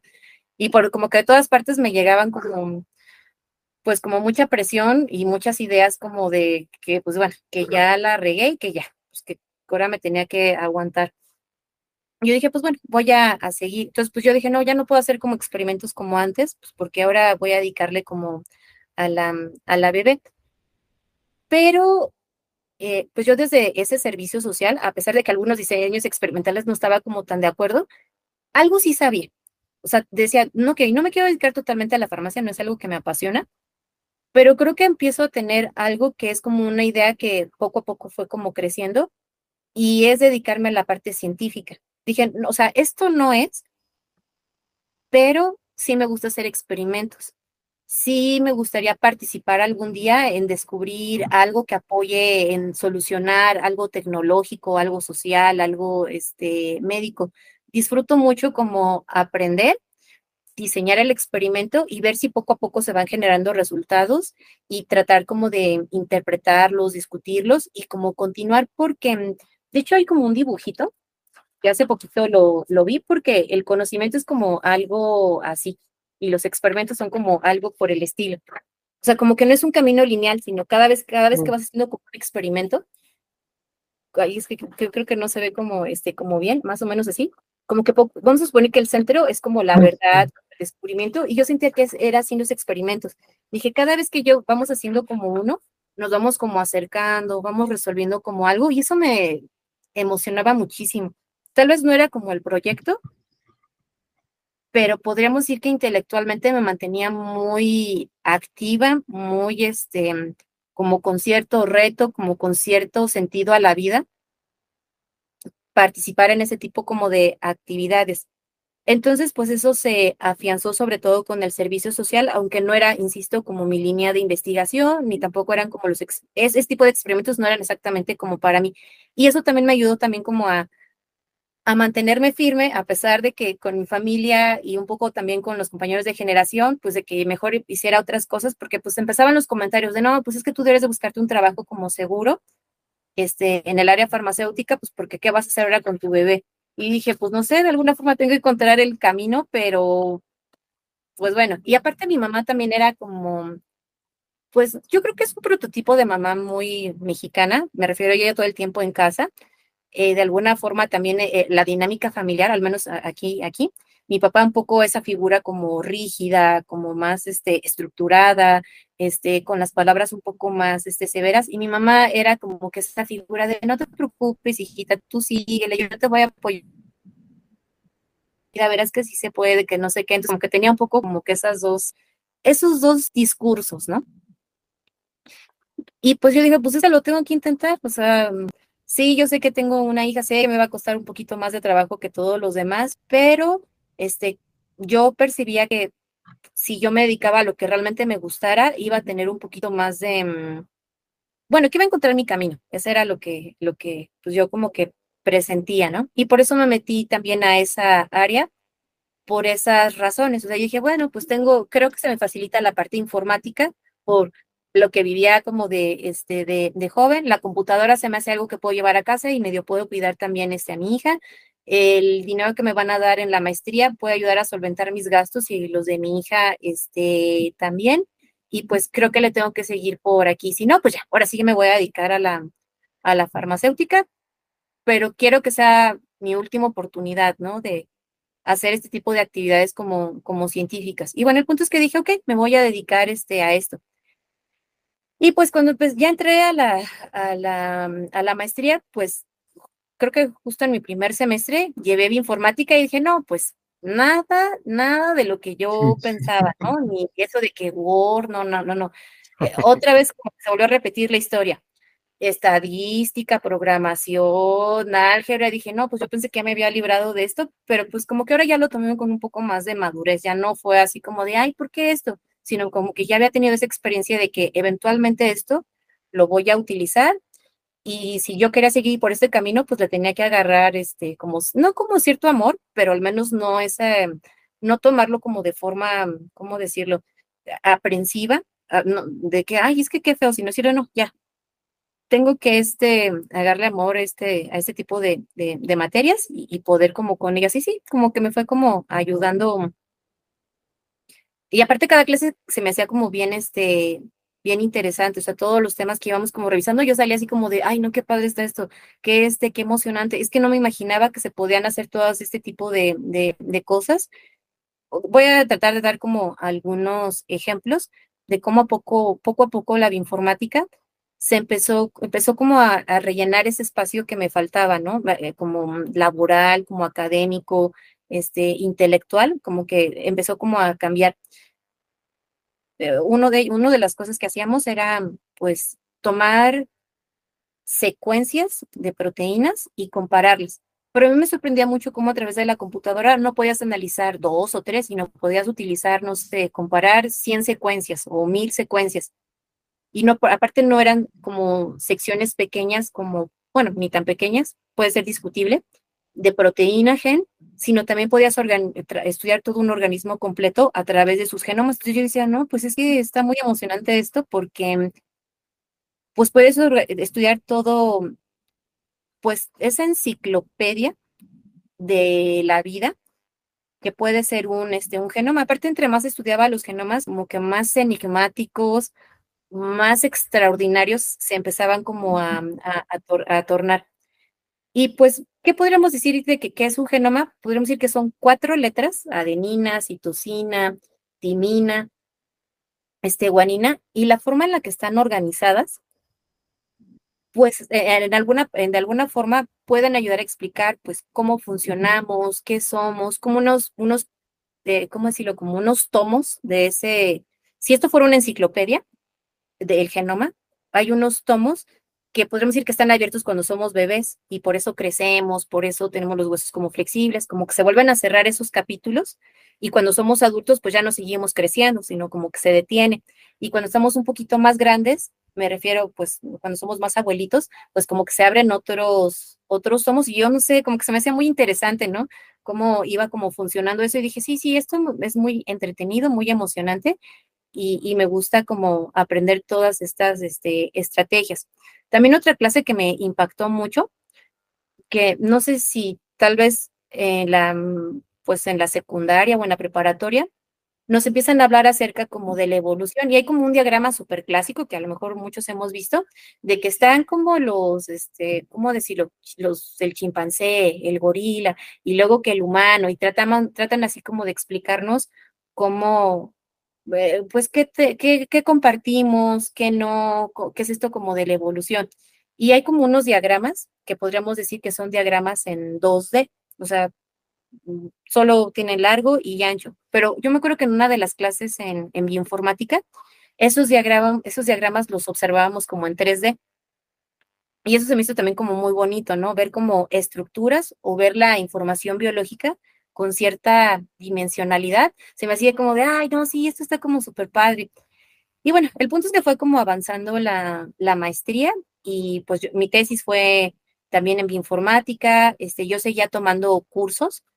Eh, también la bioinformática ha cambiado mucho cuando yo la estudiaba en la maestría, porque podríamos decir que pues no, no había el internet que tenemos ahorita, sino tú te tenías que mover a Querétaro, te movía, tenías que mover a Cuernavaca para escuchar a esos expertos expertos internacionales, porque iban así como a, al IBT, al CCG, es el de Ciencias Genómicas, iban a un lugar que se llama Juriquilla en Querétaro, y pues tú ibas, ¿no? Allá a tomar este como clases, y pues me gustaba, o sea, todo lo que te explicaban, todo, las actividades que tú dices, y decía, sí, es que yo quiero hacer esto, eso que están haciendo ellos es lo que yo quiero este, hacer, o sea, todo lo que ellos saben, quiero yo también este, aprenderlo y aplicarlo.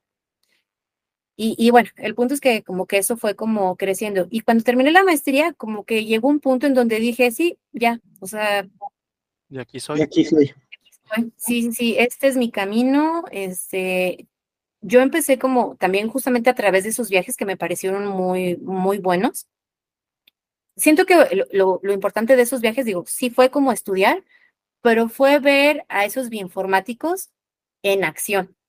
O sea, ver este, sus alumnos, ver sus laboratorios y aparte de alguna forma, de alguna forma como que algunos decían, es que esto va a seguir creciendo, es que poco a poquito va a haber un poquito más de oportunidades aquí en México. Entonces, como que eso me daba como mucha esperanza.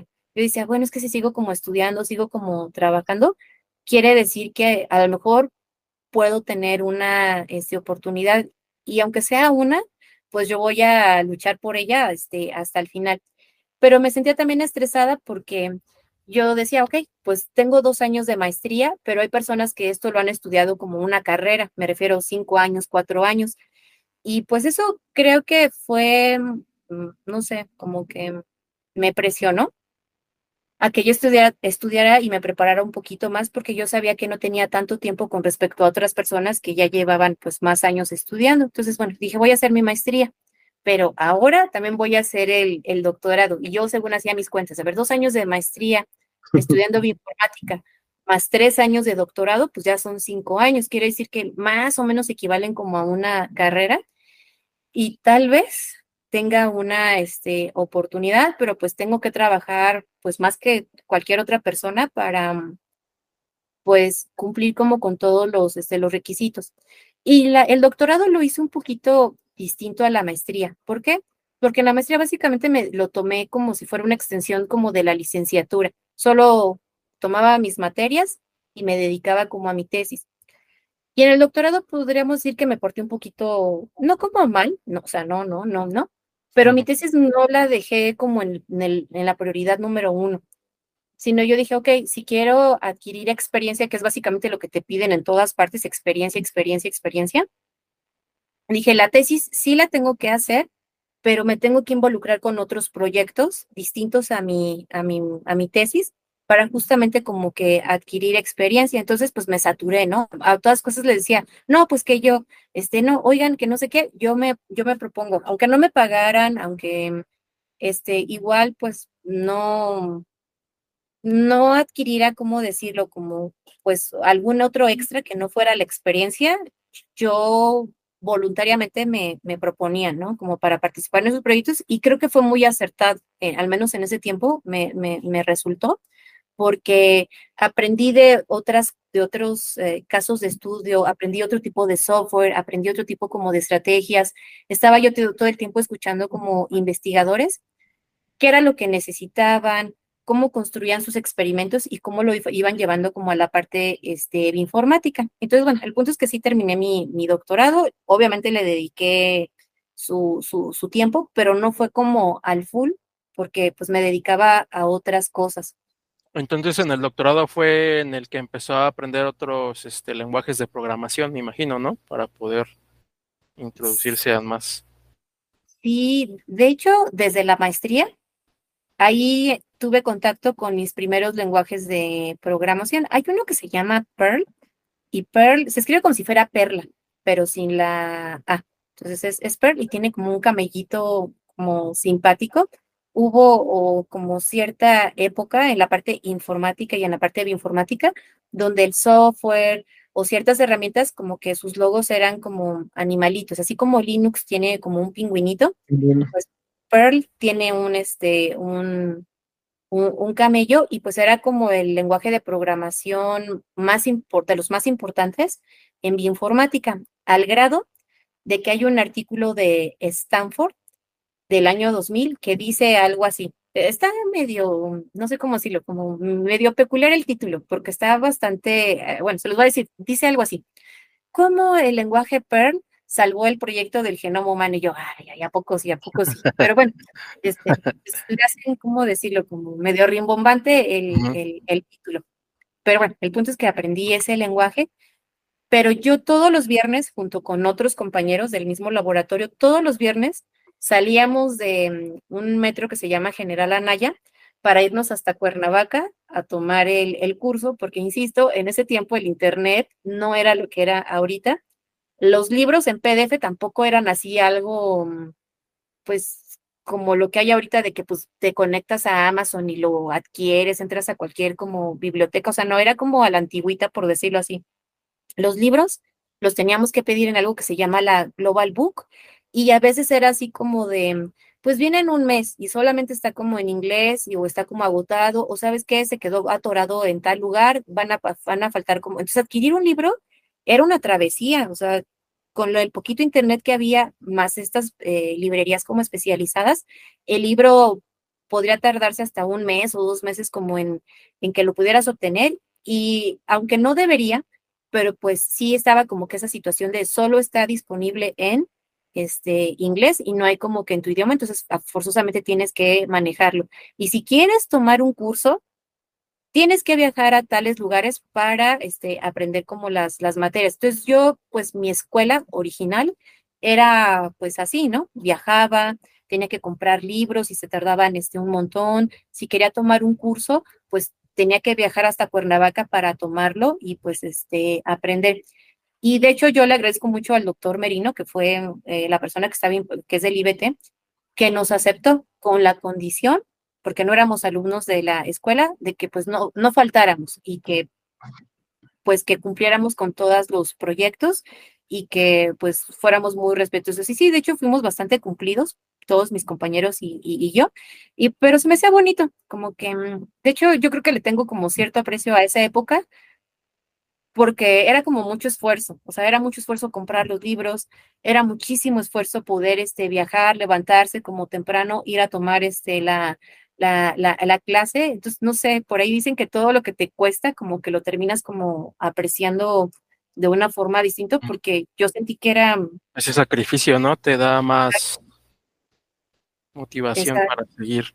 O, no había YouTube, ¿no? Como ahorita, o, como, como foros, o sea, para nada existía como, como eso. Pero dije, no, sí, este ya es mi mole, ya, de aquí, este, ya, ya, ya, ya soy, voy a, a, a buscar, ¿no? Pero me seguía, me seguía preocupando todavía la parte de trabajar, ¿no? Dije, bueno, si es que voy a terminar otra vez mi doctorado. Y luego, ¿esto qué significa? Que me tengo que ir a esos lugares como tipo Querétaro, tipo Cuernavaca, tipo Guanajuato, porque en Guanajuato hay un lugar que se llama el Langevio, y también en el Langevio la parte genómica y informática está bastante como, como fuerte. Pero mi situación seguía siendo lo de pues ser como mamá, ¿no? De que, híjoles, bueno, sí, pero pues es que me tengo que mudar y con la niña y cómo le voy a este, este, hacer.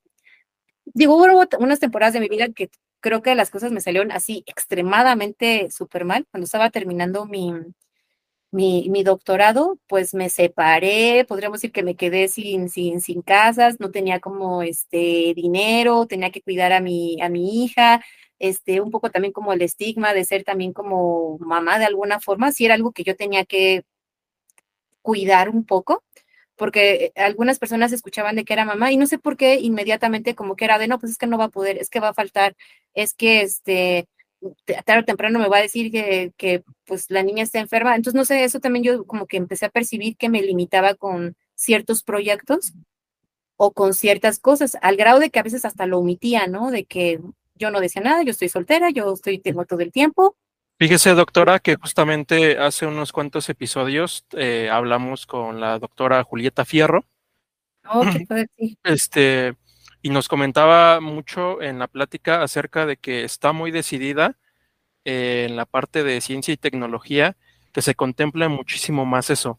Porque dice, a pesar de que yo no tengo esa experiencia, sé que es como una limitante para que la mujer se pueda dedicar completamente a la ciencia y que podamos hablar como de equidad junto con, los hombres, porque pues no es lo mismo, ¿no? De que pues todas las cuestiones hormonales o de que tienen que estar más tiempo con los hijos y que no permiten el desarrollo eh, integral muchas veces a la misma manera que los hombres. Entonces ahorita me sonó y, creo que inclusive eh, convendría como que también seguir indagando en eso y promoviendo lo que la doctora inclusive creo que ya está llevando al, al Senado porque es una parte muy importante, porque pues ser mamá nunca, debería de, ser una limitante para seguir incluso pues estos sueños, ¿no? Que tenemos.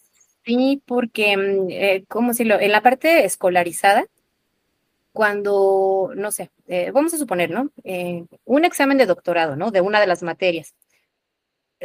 Te pueden aceptar un justificante, pero tuyo, o sea, tuyo de que tú te enfermaste, que por qué no, por qué fue tú como inasistencia, pero presentar algo de que, pues es que mi hijo se enfermó, es como que la respuesta era, pues es que tu hijo se enfermó, tú, ¿por qué faltaste? Y yo, pues porque lo tenía que llevar, tenía fiebre y por eso no, pero pues no sé, como que culturalmente eso luego no es como justificable, ¿no? Y yo, pues ni modo que la dejé ahí en casa sola, enferma y con fiebre, porque no la aceptaron en la escuela con esas condiciones, y pues no puedo venir como al, al examen. ¿Hay alguna forma en la que se me pueda como reprogramar o una forma en la que lo pueda hacer yo como de forma virtual? Entonces, no sé, tenía como muchas situaciones como, como por el estilo, ¿no? Que, pues que lo tenía que separar y que cualquier cosa familiar no era lo suficientemente como justificable o, o válido como para algo en la, escuela. Entonces, pues no sé, como que tuve que de alguna forma pues trabajar como con esa situación o como deslindarme de alguna forma de esa parte de ser mamá porque no era atractivo, ¿no? Este, sobre todo para la parte como científica y también en la parte tecnológica. ¿A, qué voy? Eh, digo que eso es otra, otra cosa que vamos a platicar un poco más adelante, porque al final de cuentas en un proyecto científico, aunque tú seas un alumno, también hay ciertas circunstancias como de género, o sea, sí te pueden llegar a percibir como menos capaz en cuanto a, no sé, vamos a poner un mecánico. Entonces, cuando tú le preguntas a alguien, este, ¿cómo te imaginas un mecánico? No, pues me imagino un hombre fuerte, a lo mejor lleno como de grasa, con un overall, y prácticamente nadie dice, este, pues me imagino una mujer, ¿no? Vamos a ponerlo así, es muy raro, ¿no? Al menos que una mujer que esté muy metida con eso, a lo mejor como apoyar. Igual, si alguien le dicen, pues trata de pensar pero trata de pensar también como en alguien en informática, pues vamos a poner así, piensa en, el tipo prototipo, este, Elon, Elon Musk, este, te piensan en Steve Jobs, eh, Steve Jobs, piensan este, como que en otro tipo como de prototipos. Entonces igual algo por el estilo pasa en la parte como bioinformática. Usualmente piensan que es como un hombre y que a lo mejor tú ya no, no tienes como las suficientes capacidades, habilidades, este, experiencia como para ser el mejor ese candidato. Y aparte siendo mamá, como que dice, no, pues ya tú, gracias, vete, este, clásico, el clásico, pues vete a cuidar a tu hija, como que tu lugar es allí, no creo que vayas a poder como con el proyecto. Entonces, pues luego era un poco como complicado y tenía que ser algo reservada luego con esa situación en las entrevistas de, y bueno, este, ¿y qué más haces? Pues nada, pues estudiar y trabajar y este es como que todos mis, mi, mi, mi experiencia. ¿Y si vas a poder? No, pues sí, y pues ya no mencionaba, ¿no? Nada acerca de la niña y dije, no, pues ya, cuando ya esté un poco más amarrado este proyecto o algo así, pues ya como que lo puedo ir soltando poco a, poco, a poco, pero tengo que demostrar que sí puedo, eventualmente como para ganarme algún permiso, algún tipo como de este, incidencia por, pues, pues por maternar, vamos a ponerlo este, así. Y pues más o menos así fue como el, el, el, doctorado, entre que pues me dedicaba a proyectos, me dedicaba a cuidar este, a mi hija, pues también era complicado porque yo sentía que mis horarios pues eran muy jornadas bien largas, vamos a ponerlo así, estudiar de 9 de la mañana hasta 5 de la tarde, luego llegar a casa, este, ver la tarea de la niña, este, pues jugar con ella, este, que la ropa, los trastes, la comida, el lunch, y pues no sé, a veces terminaba a 11 de la noche, y luego de las 11 de la noche, pues me ponía a hacer mi tarea o me ponía como a estudiar hasta las 2 de la mañana y así como, pues como tres años, ¿no? Entonces sí hubo un punto donde yo dije, ay, no, esto está muy complicado, pero pues... No, mis respetos para todas esas personas que sacan hacia adelante. Pero está, está, está padrísimo porque rompes mucho con el esquema que se tiene, con el sesgo que todavía existe, no solamente en el mundo científico, sino en el laboral, que si una mujer llega a pedir trabajo y es mamá, de, nada más por ser mamá ya pierde lugares frente a una mujer soltera, por ejemplo, ¿no? sí, romper ese esquema es súper importante y qué bueno que lo has hecho porque es, vivir con doble presión, ¿no? El, el que llevas la presión de que tienes que producir muchos papers en el doctorado porque si no, ¿cómo te consigues un postdoc o, o cómo vas a conseguir este, un trabajo de docente o cómo sin publicaciones, ¿no? Que también es un estigma ahí bien raro porque nos han contado, no sé en tu campo, pero en el de la física, que de repente tienen que producir papers, no importa qué tan trascendente o no sea, tienes que publicar, porque si no publicas no te van a dar trabajo. No importa si vas a hacer un, este, algo importante, algo trascendental, tú tienes que publicar, ¿no? Y tener esa presión, más la presión de ser mamá, está cañón. Sí, y pues había como bandos también, digo, tampoco no quiero decir, ay, es que yo todo lo logré como, pues yo todo como sola, no, porque hubo varios como equipos eh, que me dieron, me fueron dando como soporte. Había desde el grupo también luego de científicas jóvenes que pues también seguimos como con esa presión social o con el estigma de, ay, pues es que pues eres mamá, no tienes tiempo, este, y no te juntes con ella, pues porque vas a salir como embarazada. Y yo, ay, bueno, en fin, como comentarios así por el estilo. Pero por otro lado, eh, yo, por ejemplo, em, la, la, las, las abuelas de mi hija, pues también son como de esas generaciones en donde pues todo el tiempo estuvieron en casa. O sea, mi mamá y podríamos decir lo que era como mi suegra, pues todo el tiempo estuvieron como en casa. Pero te vas dando cuenta también que pues hay como discursos que ajustan las suegras o a veces las mamás a los hijos, como el siguiente, ¿no? Te dicen, no, pues es que yo soy muy feliz de ser como tu mamá, pero muy en el fondo, muy en el fondo, algunas es como, oye, es que sí me hubiera gustado como estudiar, ¿no? O sí me gustaría como, este, mm, hacer otro tipo de cosas, o es que yo quería ser como médico, yo quería ser como, este, abogada. Entonces, no sé, fue algo que pasó también como un poco como en mi círculo de, de apoyo, que mi mamá muy en el fondo es de que, mira, sí soy, soy muy feliz, o sea, de, de tener a ustedes como hijos, pero tampoco no hubiera molestado algún día, pues, ejercer eso que tú estás viviendo de sentir cierta satisfacción o, o, no sé, como que vivir esa experiencia este, laboral, como que sí me hubiera gustado. Y mi suegra o la abuelita de mi, de mi, de mi hija, como que era algo como por el estilo de es que yo no tuve la oportunidad, este, ¿sabes qué? Como que a través de tus sueños o de tus pues no sé, como de eso que tú quieres lograr, pues yo también como que me quiero colgar un poquito, eh, no, obviamente no para mal, sino como de te quiero ver como realizada y sabes qué, pues yo te ayudo a cuidar a tu hija, este, y de hecho yo les daba dinero de mi beca, o sea, yo de ahí yo les daba un poquito de que, no, ten, pues cómprate esto, ¿no? Este, oye, que necesitas aquello, pues ten, este, tómalo, oye, te falta tal medicamento, pues de aquí, este, te, te lo doy. Entonces, como que se hizo como un círculo como de apoyo, vamos a ponerlo así. Ellas me ayudaban también como a que yo fuera avanzando laboralmente y yo económicamente pues también les apoyaba este un poquito y pues eso les daba también como cierta felicidad, ¿no? De alguna forma de que, ay, pues ya tengo aquí un poquito de dinero y con esto me voy a comprar una blusa o con esto me voy a comprar este tal cosa o no sé. Entonces como que siento que estuvo bien, digo, fue un poco difícil también luego coordinar las actividades entre entre las tres, pero también siento que si no hubiera sido por ellas, híjoles, como que no, o sea, siento que mi historia hubiera sido este, distinta porque sí me apoyaron este, bastante, como decía, ¿no? Pues a veces llegaba a las cinco, pero pues si la niña salía a las dos, yo la recojo, ¿no? Este, tú no te preocupes, tú vete como que a, a, estudiar y tú, tú, tú síguele. Entonces tuve como suerte, yo siento que tuve suerte con, con ellas porque mm, me, me apoyaban, te veía como le dicen, como cierta sororidad, este, de que pues yo tenía como que esa oportunidad y que estaba como ahí cerca, ¿no? Estaba como latente de, de, ejercer como laboralmente y ellas de alguna forma también yo lo percibía así como que se proyectaban, como diciendo, oye, es que me hubiera gustado que alguien me ayudara así como yo te estoy apoyando para, para trabajar o, o salir un poco como de esta, de esta, de esta situación. Y bueno, fue un poco también como algo que me, que me apoyó, ¿no? Ese, ese, ese círculo. Digo, mi hija ahorita ya está más grande ya no es así como, pues, e, esa persona o, ese humanito, pues, que requiere tanto apoyo, ¿no? Desde para bañarte, este, pues bueno, en fin, era como muy demandante. Ahorita ella, pues, hasta ya me ayuda. Le digo, no, pues, este, ayúdame a leer tantito esto. Y ella me dice, no, si quieres, yo te, yo te ayudo, te puedo como este, resumirlo. ¿Y qué estás haciendo? Y ya le platico, oye mamá, ¿y si le cambias de color a esta presentación? Ah, le dije, así como que tienes razón, le voy a poner como que otro tipo de letra y ya es bastante autónoma y pues ya siento que ya me puedo dedicar un poco más este, a este tipo como de actividades. Y bueno, como que así fue como mi, mi, mi, doctorado, varios proyectos, mi tesis, este, estar ahí cuidando como a mi hija y pues ya llegó como que la parte crítica, que es la que pues preocupa mucho siempre, ¿no? Y ahora, ¿en qué voy a trabajar? Y ahora otra vez, ¿no? Terminando de nuevo la pregunta.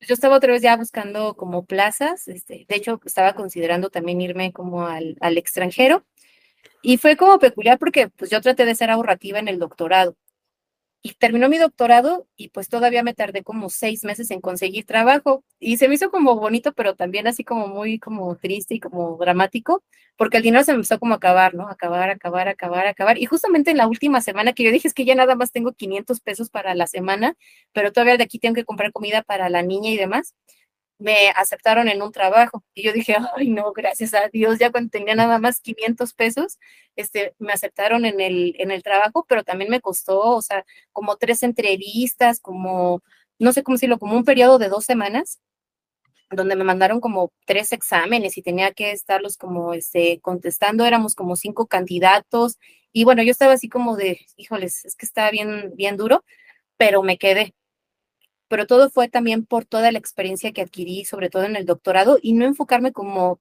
o sea, es que no sé, es, algo peculiar, e, es como hasta discutible, ¿no? De, pues, ¿qué, ¿qué, vas a hacer ahí en el doctorado? ¿Te enfocas así en carne, eh, así cuerpo y alma a tu tesis de doctorado? ¿O haces otras cosas para ir adquiriendo como experiencia? Pero yo creo que porque también ya había trabajado un poquito en otras cosas, yo dije, no, si es que esto de aquí es lo que... Yo debería como una... Me imagino que también eran proyectos alternos de bioinformática. Sí, exacto. Sí, sí, y me dediqué a, dar clases, me dediqué a participar en diferentes tipos de proyectos, porque yo no sé si es como una especie como de tip, pero, ok, yo dije lo siguiente, bien, voy a buscar la...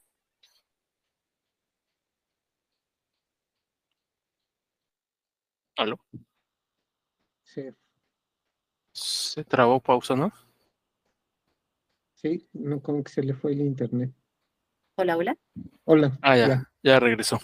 Ah, ok, hice como mi panel, hice mi panel como de plazas y dije, a ver, ¿qué tienen en común todas estas plazas? Vamos a ponerlo así, requisito uno, ¿no? Este, publicaciones.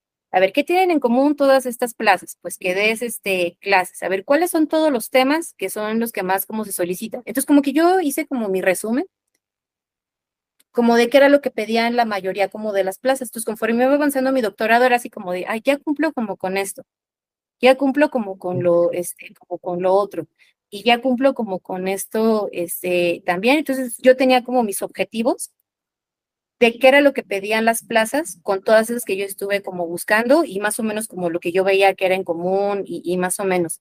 Y dije, bueno, si no lo encuentro aquí, pues en a donde me vaya lo tengo que, tengo, puedo, tal vez pueda encajar con lo, pues, con todo lo que estuve como trabajando. Y tuve, insisto, como mucha suerte porque ese trabajo me quedaba media hora.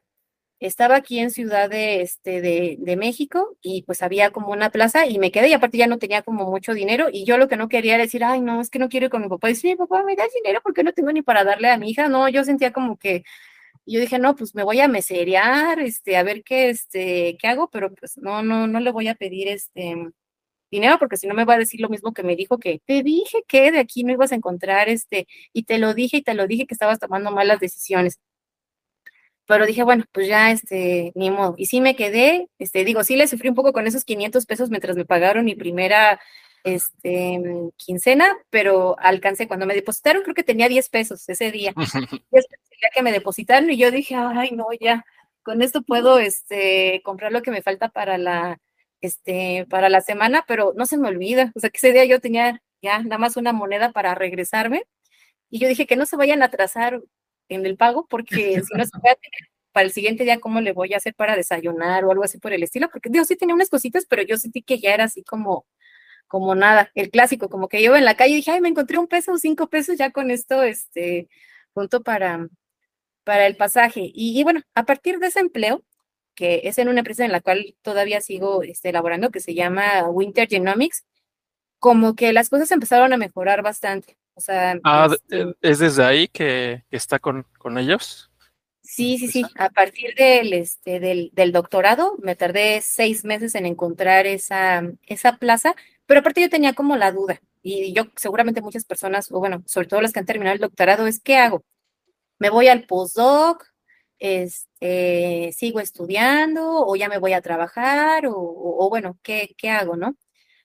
Pero pues aquí encontré ese empleo de bioinformático o de bioinformática pero yo lo percibí que era casi, casi como una estancia como postdoctoral, porque todo el tiempo yo estaba trabajando con científicos y los científicos pues tenían requerimientos, requerimientos de análisis de datos, que si una gráfica, que si un análisis este, estadístico, que si un curso, y, y ok, entonces pues me, pues yo estaba muy contenta, ¿no? Porque conforme fueron pasando los años, porque ya tengo bastante, casi, casi, casi desde el 2014, 2015, tengo trabajando este, allí. Y pues me ha tocado también ir viendo como algunos cambios en cuanto a eh, las computadoras, antes pues no tenían como las capacidades que tienen ahorita y también como esas han incrementado sus, sus recursos y pues ahora puedes trabajar con un mayor número o con un mayor volumen como de, de, datos. El Internet también, la forma en la que se comunican ahora todos los científicos por correo. Esto de las videollamadas también llegó muy fuerte ahora con la pandemia, aunque nosotros ya trabajábamos también con ese esquema antes, pero había cierta resistencia antes de la pandemia en trabajar por videollamadas, un curso o una junta, como que varios científicos tenían, ay, como es que si no funcionan, es que si no nos vemos como que no puedo tomar como la clase. Pero bueno, ayudó muchísimo la pandemia de alguna forma, Dios, fue muy lamentable todas las cosas que se presentaron. Yo también lo padecí, también a, a nivel este, familiar, pero como que repuntó la parte de eh, científica en trabajar en, en, en, línea, trabajar en casa, hacer videollamadas, como que el Internet también cambió como otro, este, tomó otro rumbo. También la parte de informática se fortaleció un poquito porque las personas no podían hacer sus ex experimentos en las universidades. Y como para no quedarse algo rezagados con sus datos o sus análisis, empezaron a buscar un poco la parte eh, de informática. El punto es que ahí en, en Winter pues me empecé a platicar con investigadores de Colombia, de Perú, de Nicaragua, de Panamá, con muchísimos mexicanos o latinoamericanos que están en Europa, Estados Unidos, este, Canadá, Australia, este, Suiza, y, y se me hizo, se me, siempre se me hizo como muy interesante escuchar sus historias, escuchar sus problemas, escuchar como sus proyectos y ver que mmm, hay muchas cosas como en común, o, o, en, en, cuestiones como de, pues, eh, pareciera, ¿no? Pareciera que, mm, que puede haber cierta idea de que no, pues es que aquí en México no hay como talento, o como que aquí en México no se hacen cosas como padres o interesantes, y la respuesta es no, sí hay cosas bastante interesantes, y te lo digo yo después de platicar con muchas personas en el mundo, que pues los latinos son muy competitivos, tienen, son creativos, también están haciendo cosas muy interesantes, pero luego hay como esa idea de que en otros lugares es como el, el pasto está más verde, pero pues no, o sea, también aquí hay cosas interesantes, solo falta como um, apoyarlas un poquito más o como que creerse que, no sé cómo decirlo, podemos estar hablando también como de este que se llama, ay, este, el síndrome del impostor, como que, no sé cómo decirlo, que, que, que bueno, eh, bueno, el punto es que siento que ha estado muy, muy interesante porque aparte de estar platicando con todos esos mexicanos o latinos en el mundo y que me platicaran sus historias, pues ha sido como muy bonito. O sea, me ha tocado platicar con gente que está trabajando con datos de la Antártida y yo digo, ay, qué curioso, ¿cómo se llega allá? Y ya me explican, ay, no, es que tienes que llegar en barco y el barco se tarda tantos días. O además cuando yo dije, bueno, es que esto nunca me lo había preguntado. Y ya que llegas allá, ¿cómo, cómo, dónde están los laboratorios? ¿Hay una universidad? ¿Hay un pueblo? ¿Cómo trabajas?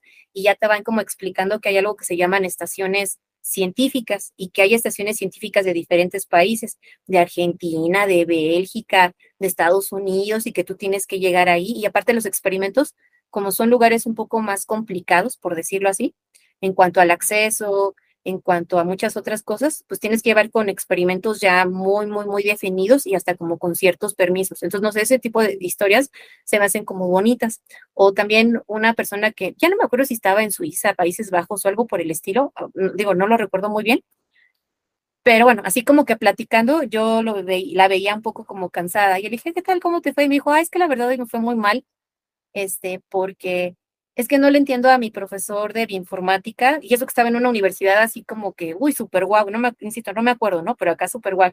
Pero como habla como alemán o holandés, su inglés no es muy bueno y no le entiendo a mis, a mis clases de bioinformática. Entonces yo quiero que tú me des clases de bioinformática en mi idioma, porque pues estaría en una gran universidad, pero no le entiendo como a mi profesor y dije, ay, qué peculiar, ¿no? No sabía que, pues eso podía pasar, ¿no? Estar en una gran escuela, pero que no le entiendas a tu profesor porque el inglés a lo mejor no es como muy bueno o a lo mejor su método de explicación no es como el mejor. Aparte, me decía la alumna que tuvo que llegar esquiando, entonces que ella no sabía utilizar los esquís y que este, los dejó en esa mañana, pues estaba tan cansada y tan agotada que dice que le temblaban las piernas, que los dejó los esquís, pero que se los prestaron y que luego cuando salió de la clase dijo, ¿y cuáles son mis esquís?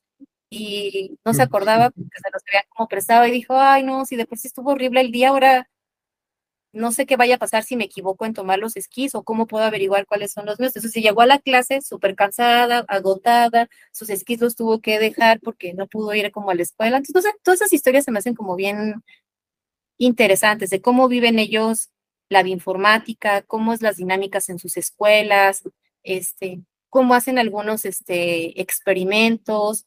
Em, Oiga, doctora, entonces, a grosso modo, podríamos decir que su trabajo se se realiza con respecto a los datos que emanen de cualquier experimento biológico prácticamente y usted los procesa, los trata con ya sea las herramientas informáticas que, que conoce, los tratamientos estadísticos, o a grosso modo, ¿cómo nos podría explicar qué es lo que hace cuando le llega un trabajo o inclusive en la academia?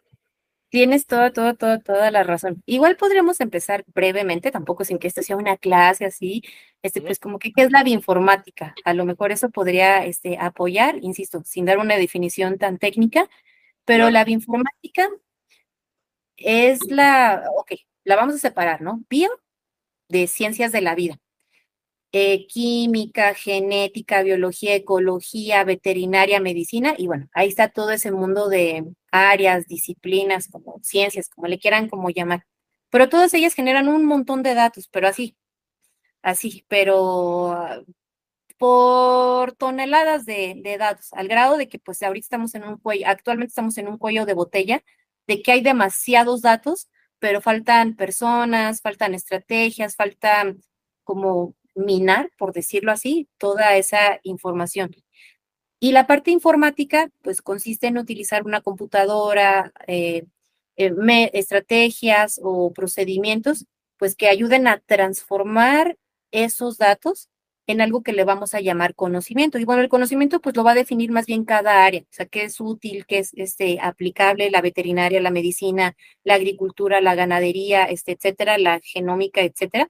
cada quien va a Exacto, e, exacto. Entonces es como transformar, yo así lo veo, de algo que de pronto no tiene como todo el sentido y poco a poco vas bajando algo que se llama la complejidad hasta que ya es algo un poquito más eh, entendible, pero también es muy filtrado de todo ese gran volumen. Tienes que extraer así como si fuera, yo lo veo también como si fuéramos mineros.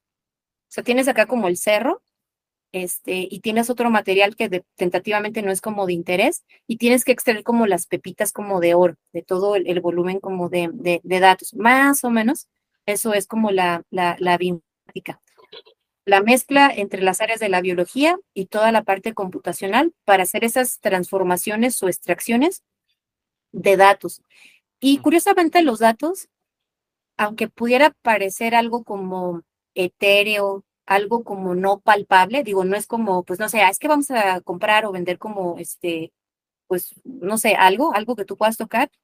Yo siempre les digo como en clase, para empezar a ayudar a entender la importancia de la informática y, y les pongo cosas como de la vida diaria y yo les digo, a ver chicos, hay una pregunta cuya respuesta, pero no quiero que piense, así les digo a los estudiantes, pero que no sea como de algo de científico, algo, pero piensen en algo, algo de su vida hay algo, por los, una información por las cuales ustedes pagarían. Piensa en algo, ¿no? Pues cómo va a ser mi futuro, este, eh, no sé, algo, algo, algo, algo. O sea, estoy casi segura que todos podemos encontrar una pregunta y cuya respuesta donde tal vez pudiéramos, pudiéramos estar como interesados en conocerla o hasta pagar como por ella, ¿no? Por la importancia o la relevancia que pudiera este, tener. Insisto, no tiene que ser necesariamente algo escolar, algo como laboral, puede ser algo personal. Pero esa pregunta yo se las hago para que ellos puedan comprender también que la información o el conocimiento forma parte de un mercado Y aunque no nos guste, porque también esa puede ser una discusión con los científicos, la información que se maneja en el campo científico tiene un valor y cada quien se lo va a dar o lo podemos capitalizar de diferentes este, formas, como dinero, como utilidad, como intercambio. Este, se puede, le podemos dar este, un, un valor. Y pues, no sé, luego trabajar como con información, digo, yo también les trato de compartir, digo, por algo se roban digo, o venden los datos del INE, por eso hay como, no sé, todo el mercado de los datos es como interesante y eso pasa en la parte eh, biológica, todos los datos pueden llegar a tener como un valor. Y de hecho, hasta la información genómica se puede tratar también como una materia prima, que a veces no lo conceptualizamos así, pero, ok, ¿qué es una materia prima? Vamos a suponer azúcar, ¿no? El azúcar, por su color, por su procesamiento, por la cantidad de contaminantes, le puedes dar cierta etiqueta de calidad o como de estatus. Ah, este azúcar, pues vamos a ponerlo así, es de baja calidad y este es como de alta calidad. Pues algo así pasa con la información biológica. El método con la que la obtuviste, el fin para cual tú lo requieres y pues todas las personas que también estuvieron involucradas, pues le pueden dar cierta calidad a la, a la información y puedes trabajar con información de muy baja calidad, bueno, de muy baja calidad o de muy alta calidad. Entonces, pues no sé, es, como interesante luego discutir, este, pues que esto es una materia prima, que puede tener este, un, un, un valor, que hay procedimientos muy estrictos, así como si fuera una empresa para vacunas o para la farmacia.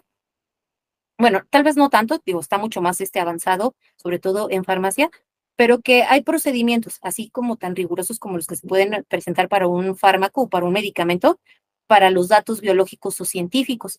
Y es algo que también luego yo quiero, quiero seguir como trabajando, que es la parte de profesionalizar los métodos, también los métodos científicos, pueden ser este, rigurosos, se pueden medir, para tener sobre todo información que sea de calidad. Al final de cuentas, la actividad científica consiste en extraer conocimiento y compartirlo, pero yo tengo cierto debate, tengo intenciones también de seguir trabajando en visualizar que esto lo podemos hacer con, otras, eh, con otros métodos, con otros procedimientos que nos aseguren que la información sea de tipo confiable. Eso es algo que desde el punto de vista estadístico, por tu diseño experimental, por el tipo de equipo, por el tipo de algoritmo, este, etcétera. Entonces, pues bueno, son como parte de las actividades que puede llegar a realizar este, un, bioinformático.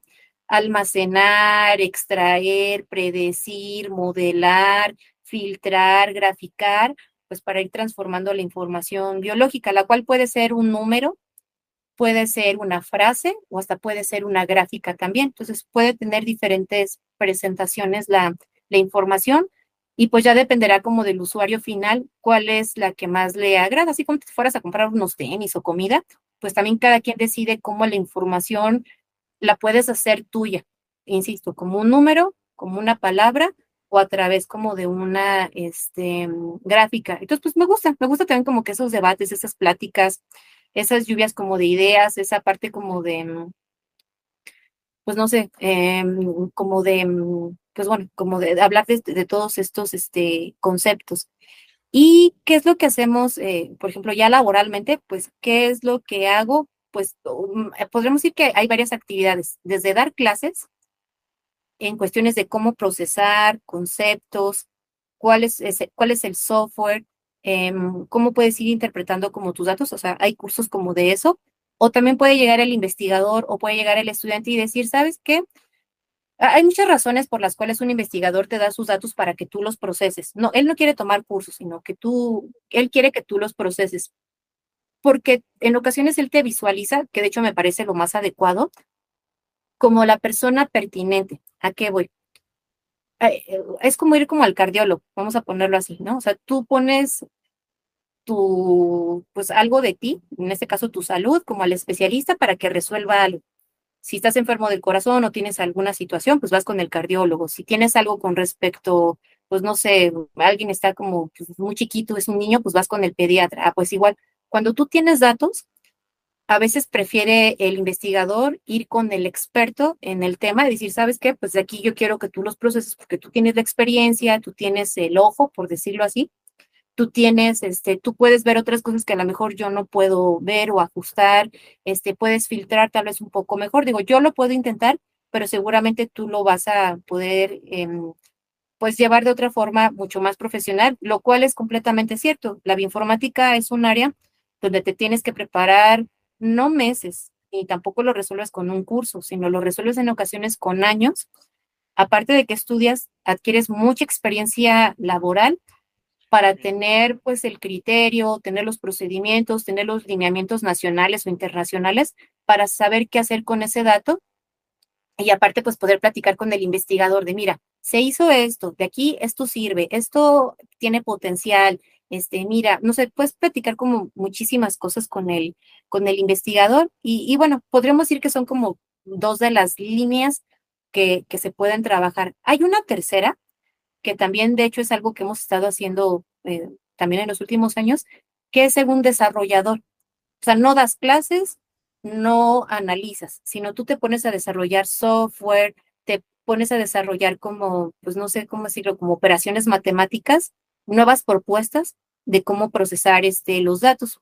Podríamos decir que esas son como las tres líneas importantes de, de, de, de informática, capacitación, procesar podríamos decir que es como ser como un técnico altamente especializado o ser como desarrollador. Y al final de cuentas, las tres tienen que ver con el mundo este, científico, porque quieren aprender, porque quieren que les proceses algo o porque necesitan alguna herramienta o un, este, o un método.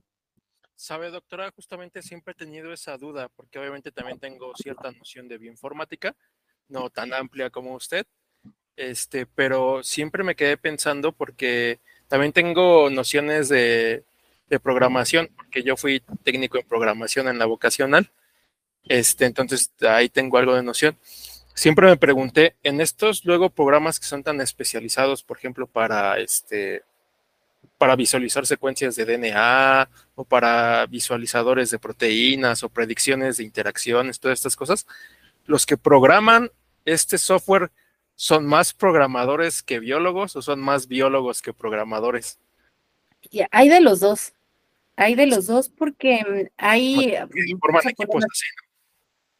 a veces hay estadísticos que le vamos a poner como puros, matemáticos, este, hasta físicos puede haber también este, trabajando, digo, tal vez podría ser también como un término, eh, computólogos, informáticos también que no tienen que ver nada con la biología, pero bueno, hay como diferentes caminos. El biólogo o aprende un poco de informática para dedicarse como a esto, o puede ser informático o computólogo y aprender un poquito de biología para ver, pero sí necesitas como combinar los dos para resolver un problema. Vamos a suponer, por muy computólogo que seas, por muy informático, si tú quieres proponer una mm, solución, vamos a suponer, pues para comparar DNA, pues tienes que entender qué es el DNA, porque si no, no sabes muy bien qué es lo que estás como este, procesando. Pero podríamos decir que hay como los dos. También depende del proyecto. O hay proyectos que sí son muy, muy, muy, muy grandes y se puede hacer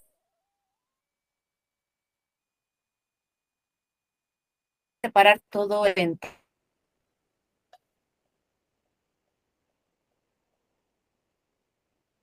computadora, la física, instalar el mantenimiento de la computadora, conectar con los componentes, ver el arte de internet, cuestiones como decía, y ahí está un, un informático como puro. Y puede en algunas otras áreas, esto va a depender de qué tan grande sea el proyecto, este, pues puede haber diferentes este, perfiles. A lo mejor solo para la parte de mm, pues del algoritmo, a lo mejor con que hasta, hasta con que esté un biólogo, ¿no? Vamos a ponerlo así, con que explique qué es exactamente en qué consiste el proyecto.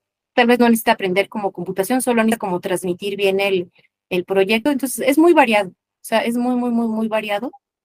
Va a depender en dónde esté el proyecto, del tamaño, este, cómo va a estar como enriquecido el, el, el, el, el, el team, el, el crew, el grupo para, para resolver. Sí. ¿Dirías que es determinante o muy importante este tema de la bioinformática ya aplicado a la medicina? Mm, es complementario.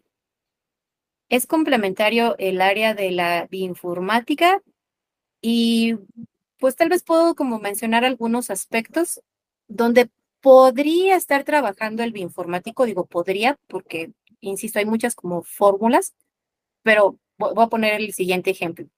Eh, insisto, puede trabajar y claro que se requieren otros perfiles. Me tocó ver en alguna ocasión esto de algo que se llama el expediente electrónico. Entonces, el expediente electrónico es, eh, ¿cómo decirlo? Es una propuesta, pues para que tus datos, pues ahora que te cambies de hospital, que si estabas en el IMSS, que si estás en el ISTE, que si te vas como al privado, pues al final de cuentas tú tengas ahí como tu historial. Y eso sería como muy adecuado porque tal vez para el médico que lo esté como revisando, pues podría ver, ¿no? Que todo esté digitalizado, que tal vez todo existiera como una especie como de nube o de banco de datos.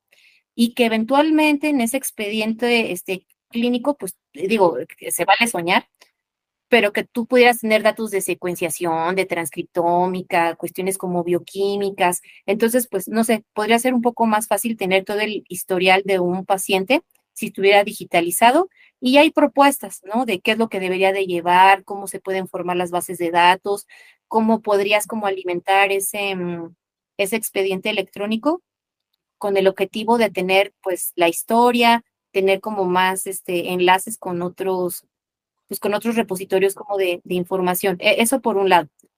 Por otro, sobre todo cuando hay médicos genetistas, sí se pueden apoyar de un bioinformático justo para poder secuenciar el genoma del paciente, pero el médico genetista tiene que, ¿cómo decirlo? Como que dependiendo de cómo sea el caso, no siempre llega hasta la parte de informática. Algunos dicen, no, pues mira, con esta prueba bioquímica, por decirlo así, se puede a lo mejor como que tener un mejor diagnóstico de lo que tú tienes. O a lo mejor con esta prueba histológica, o no sé, tinción de células o algo por el estilo, se puede, podemos tener una idea como de tu situación. Entonces, pues no, no todo se va a resolver con genómica, transcriptómica y bioinformática. Es todo un proceso que puede llevar el paciente, pero podremos decir que sí participa en algunos casos. De hecho, a mí me tocó, nos ha tocado en Winter, o a mí me ha tocado también como trabajar con médicos genetistas, pero te mandan casos muy especiales. ¿Qué es lo que no puede hacer el bioinformático?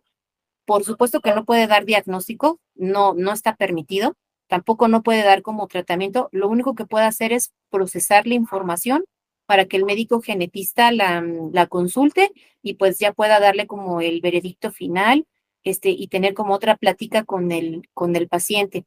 Lo que también tiene que hacer el bioinformático, aparte de procesar la información, pues es tener todos los protocolos de seguridad. ¿Qué serían protocolos de seguridad y éticos? Pues no puedes andarlo publicando en tus redes sociales de, ah, yo trabajé con tal persona y se encontró que tiene cáncer. Pues no, o sea, no puedes estar haciendo ese tipo de situaciones. Y en cuestiones de seguridad, pues no puedes perder los datos del paciente. O sea, nada de que se te borró la computadora, se colapsó y pues que ya perdiste los datos del paciente y pues ya no le vas a poder procesar los datos al, al doctor. Muy delicado, ¿no?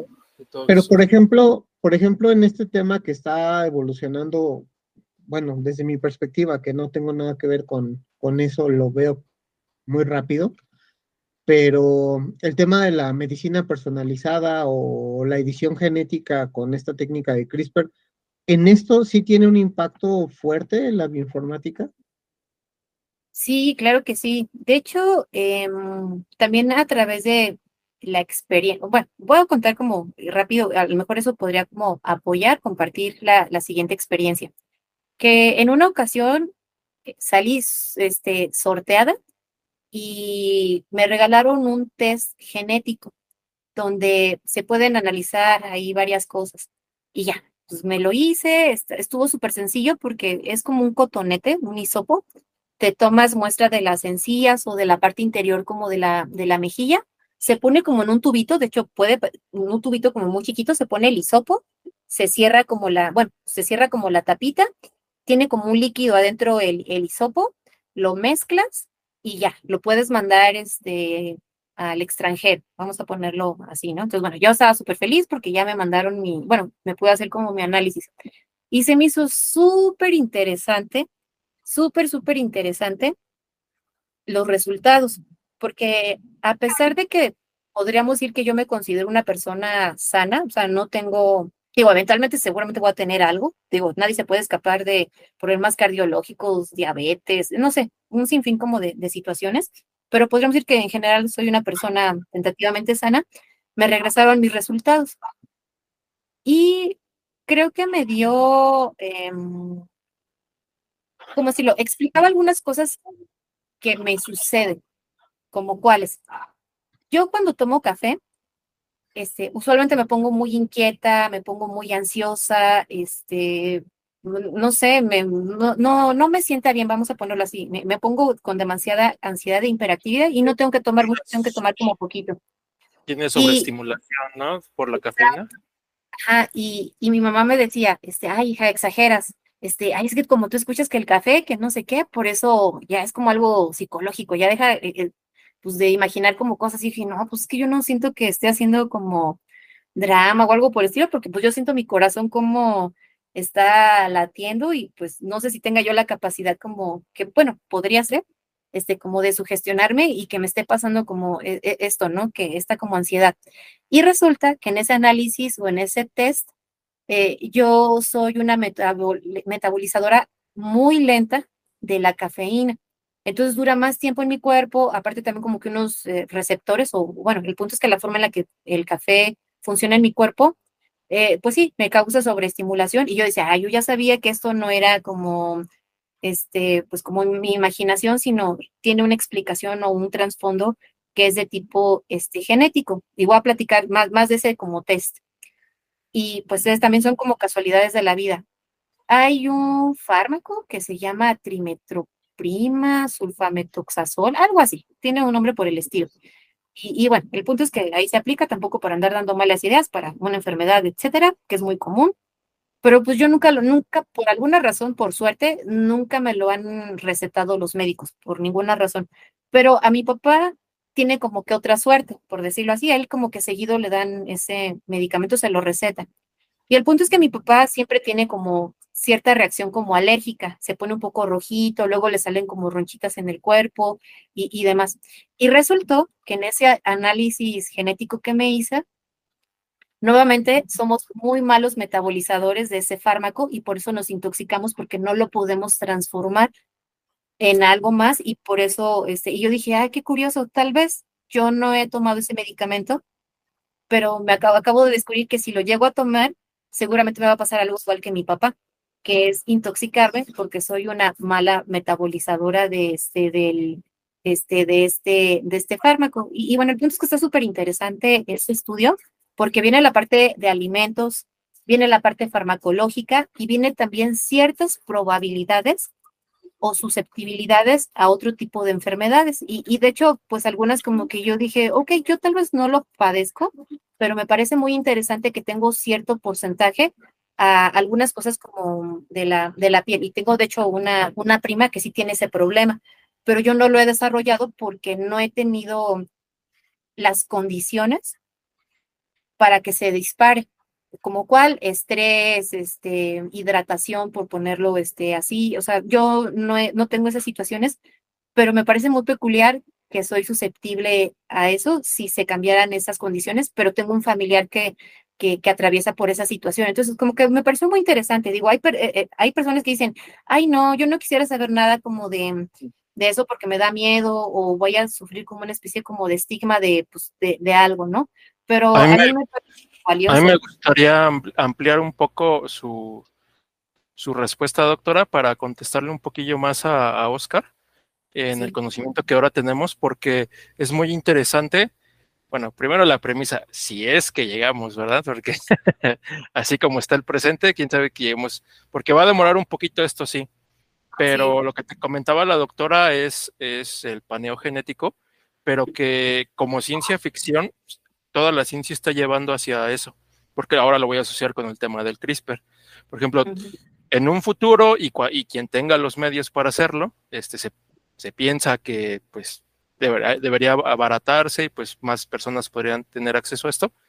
Te van a poder decir todo lo que te comenta la doctora y la predisposición que tienes tanto de padecer enfermedades como de heredárselas a tus hijos, junto con tu pareja, justamente Eso ya se hace en países de primer mundo y solamente está abierto pues a personas que lo pueden pagar, ¿no? Pero ahora eh, lo que tratan de implementar es justamente con la terapia génica empleando CRISPR-Cas, es decirte, detectamos esta enfermedad en ti y esta enfermedad en tu esposo que no se te expresó a ti, pero si ustedes tienen un hijo, se, va a ser muy probable que, que la tenga y es una enfermedad muy grave, ¿no? Tal. ¿Te quieres arriesgar a tenerlo? Nosotros te damos la alternativa de que con esta herramienta eh, de edición genética lo podemos solucionar. Digo, ahorita es no está viable porque el CRISPR está prohibido en, en, humanos, pero se está avanzando para que pueda llegar a esa pauta. Y como en ciencia ficción ¿eh? es de que te hacen el paneo, tú, tu esposa, este, tu hijo puede salir con esto o tal, o ya todavía mucho más de ciencia ficción de, de qué color ojo, de qué color de ojos quieres a tu hijo, o de cabello, o cosas así, ¿no? Y todo eso son estudios justamente bioinformáticos previos con muestras biológicas, pero todo eso es potencial completo de, la, bioinformática. Entonces, pues se va a poder conjuntar todo y te digo casi, casi hasta hacer este, superhumanos, casi, casi, que es el temor que tienen, pero ese es uno de los grandes futuros que se le a todo este campo. Sí, sí, sí, yo también lo veo bastante potencial y algo que muy interesante que acaba de comentar Aaron, pues mira, yo lamentablemente no va a ser para todos, porque sí tiene su costo, o sea, requiere también sus requiere personal altamente especializado. Digo, no lo veo cercano que lo vayamos a encontrar como tipo IMSS o como tipo ISTE, o sea, no. Seguramente van a ser hospitales privados, laboratorios como privados y habrá que tener que pagar por ello, pero de que tiene mucho potencial, porque yo lo vi, yo dije, no, o sea, es que esto está mm, increíble que pueda explicar algunas cosas de mi familia, cosas que me, que me suceden, o, o tan solo ver como el potencial de algunas enfermedades como que yo dije, es que esto no lo había contemplado, yo prefiero saber, o sea, como a qué puedo ser como, eh, puedo tener cierta predisposición y hacerme los análisis con tiempo, o sea, hacer cierta vigilancia para no así como de, ay, ups, pues ya que crees tienes esto y pues ya está como avanzado o, pues no sé, ya está muy complicado, solo hasta que te sientes mal, lo acabas como de descubrir. Digo, me supongo, como todo, que debe de tener como ciertos errores, ¿no? O sea, voy a exponer, ¿no? Que me digan, ay, es que eres susceptible a cáncer de mama. Y yo, ay, no, pues es que cómo. Y resulta que fue como un pequeño, bueno, no un pequeño, sino un gran error que tuvo, a lo mejor como la prueba. Y pues solo hay que tomarlas como, eh, pues, eh, con, la con toda la realidad posible. ¿Qué es la realidad posible? Pues que te van a dar mucha información, puede que se cometan algunos errores porque sigue siendo tecnología que se sigue pues desarrollando, que se sigue como este depurando y que el hecho de que te diga que vas que pues tienes cierta susceptibilidad no quiere decir que la vayas a desarrollar, solo que si tienes todas las circunstancias, fumas, no duermes, este pues sigues consumiendo comida chatarra, te estresas, así como pues, lo que te decía de la piel, pues a lo mejor, ¿no? Se puede incrementar ese ese riesgo, pero pues y aparte hay que estar preparados, creo que hay que tener también cierta preparación para asimilar todo, todo, pues sí, todos, todos esos, este, pues todos esos datos. Pero está muy emocionante, o sea, yo, yo digo que sí, sí, sí va a pasar, este, tal vez no para todos, y, pero pues bueno, al menos, pues sabemos, sabemos que, Antes, antes de, cambiar de tema o así, me gustaría preguntarte es muy sonado a últimas fechas el tema de la inteligencia artificial, aunque seguramente sabes que tiene ya muchos años funcionando y aplicándose. Nos han contado cómo en astronomía lleva más de 20 años funcionando la inteligencia artificial. Pero ¿cómo, cómo está influyendo en tu campo? ¿Qué tanto te beneficia? ¿Qué tanto te afecta? ¿Qué tanto ves que les va a afectar a las siguientes generaciones? Porque tú ya tienes un trabajo y ya sabes programar y probablemente te beneficias de ello, pero eh, probablemente los que vienen detrás ya no van a estar tan beneficiados. ¿Cómo, ves este tema? ¿Cómo lo sientes? ok, todavía no me he adentrado tanto como quisiera en este tema, pero sí puedo tener algunos comentarios u, opiniones en cuanto a mm, que esto de la inteligencia artificial forma parte como de un campo, como de un área donde está la inteligencia artificial, está algo que se llama el machine learning, está algo que se llama el deep learning y forman parte como de la misma familia, digo, unos más extensos que, que, que otros. Pero, ok, voy a poner algunos casos como mm, eh, que, que, bueno, que, que apoyan, o sea, sí apoyan bastante en cuanto a la resolución de problemas. Insisto, para tener como mayor certidumbre o confiabilidad en los, en los resultados. Entonces, algunas implementaciones están como mejorando, ¿no? Que, que cada vez cometas menos errores. E, e, eso en cuanto al procesamiento como de información. En cuestiones como de mm, trabajo diario, esta herramienta que es como sonada que se llama GPT o GPT, este chat, yo lo veo como algo, algo así.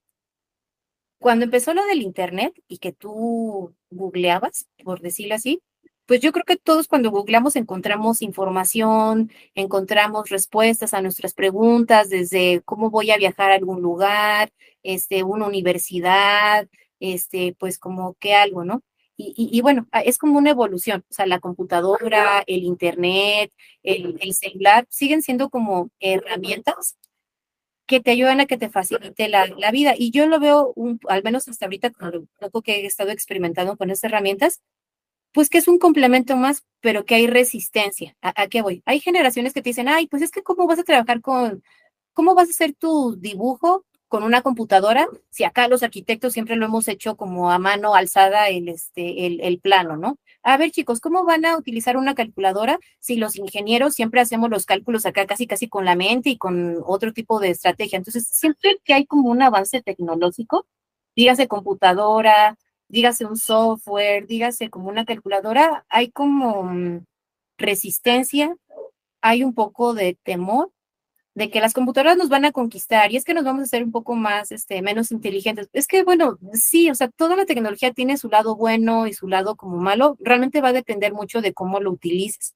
Igual así yo lo veo la inteligencia artificial. Claro que tiene un lado que eventualmente puede ser este negativo, digo, va a depender también con los fines, la, la ética, la persona quien lo, quien lo trabaja, pero también creo que puede tener beneficios. A, a, mí me gusta, digo, las veces que he utilizado esta aplicación, desde pedirle, oye, voy a hacer tres actividades en el día. Voy, a poner ejemplos nada más como un poco como ficticios. Tengo que ir a la escuela, tengo que ir a la biblioteca a tal lugar y tengo que ir a recoger un paquete. Le puedes preguntar a, a, a este tipo de aplicaciones que te organice tu día, vamos a ponerlo así. Tú dices, ah, ok, como que no había meditado esa, ese plan como de trabajo. O no me acuerdo qué día le pregunté una solución de código y creo que fue muy puntual y siento que me ahorró como tiempo porque luego en Google como que le tengo que dar clic uno, dos, tres, cuatro, cinco, como hasta el décimo link y me tardo, ¿no? Como que están explorando como todas esas opciones y siento que esta aplicación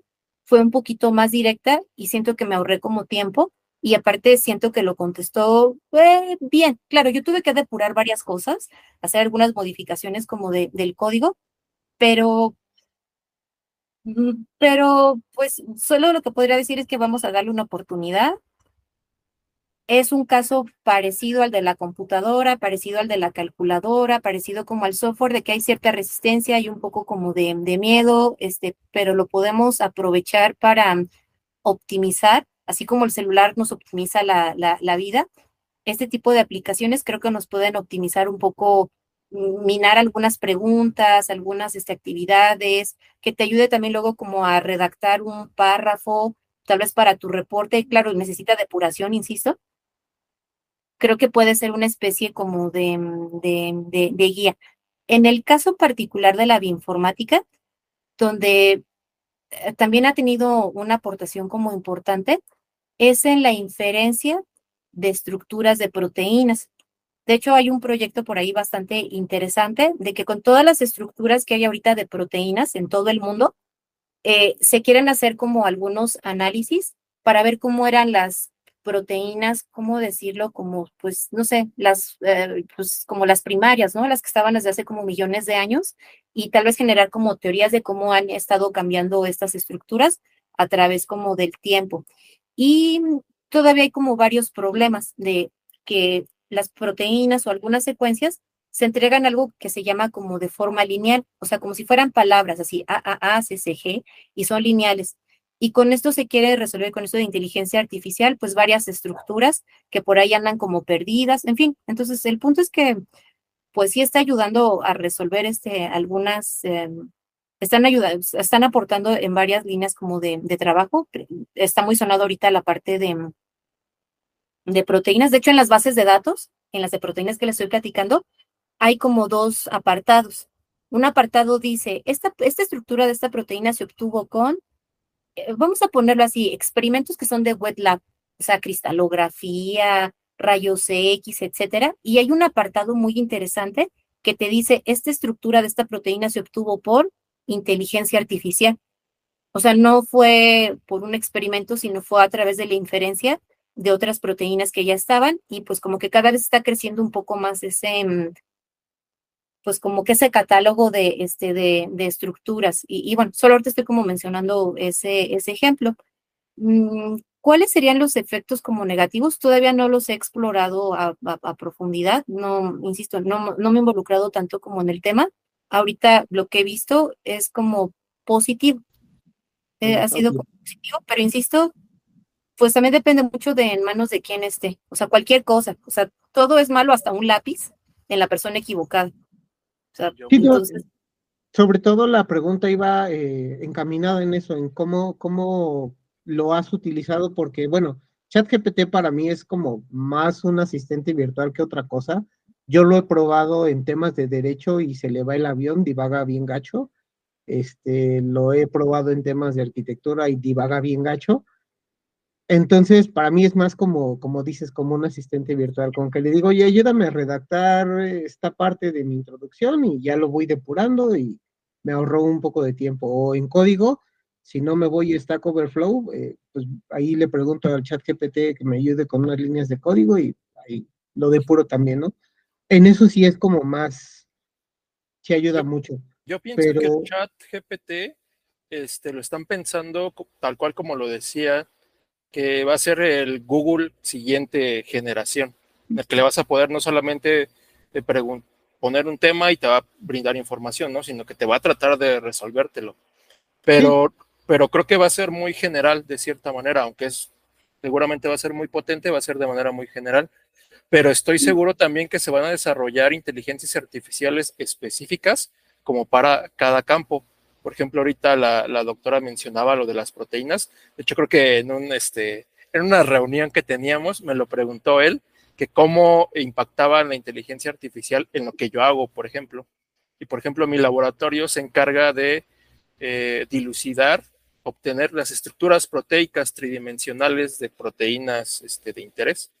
Entonces, por cristalografía, por criomicroscopía electrónica, pero el doctor propiamente ya nos está haciendo incursionar en el tema de, no, pues vete a, la herramienta que está ahorita, que te la predice y que ahorita dieron un salto tremendo. De hecho, hacen competencias cada dos, tres años entre bioinformáticos de esa rama.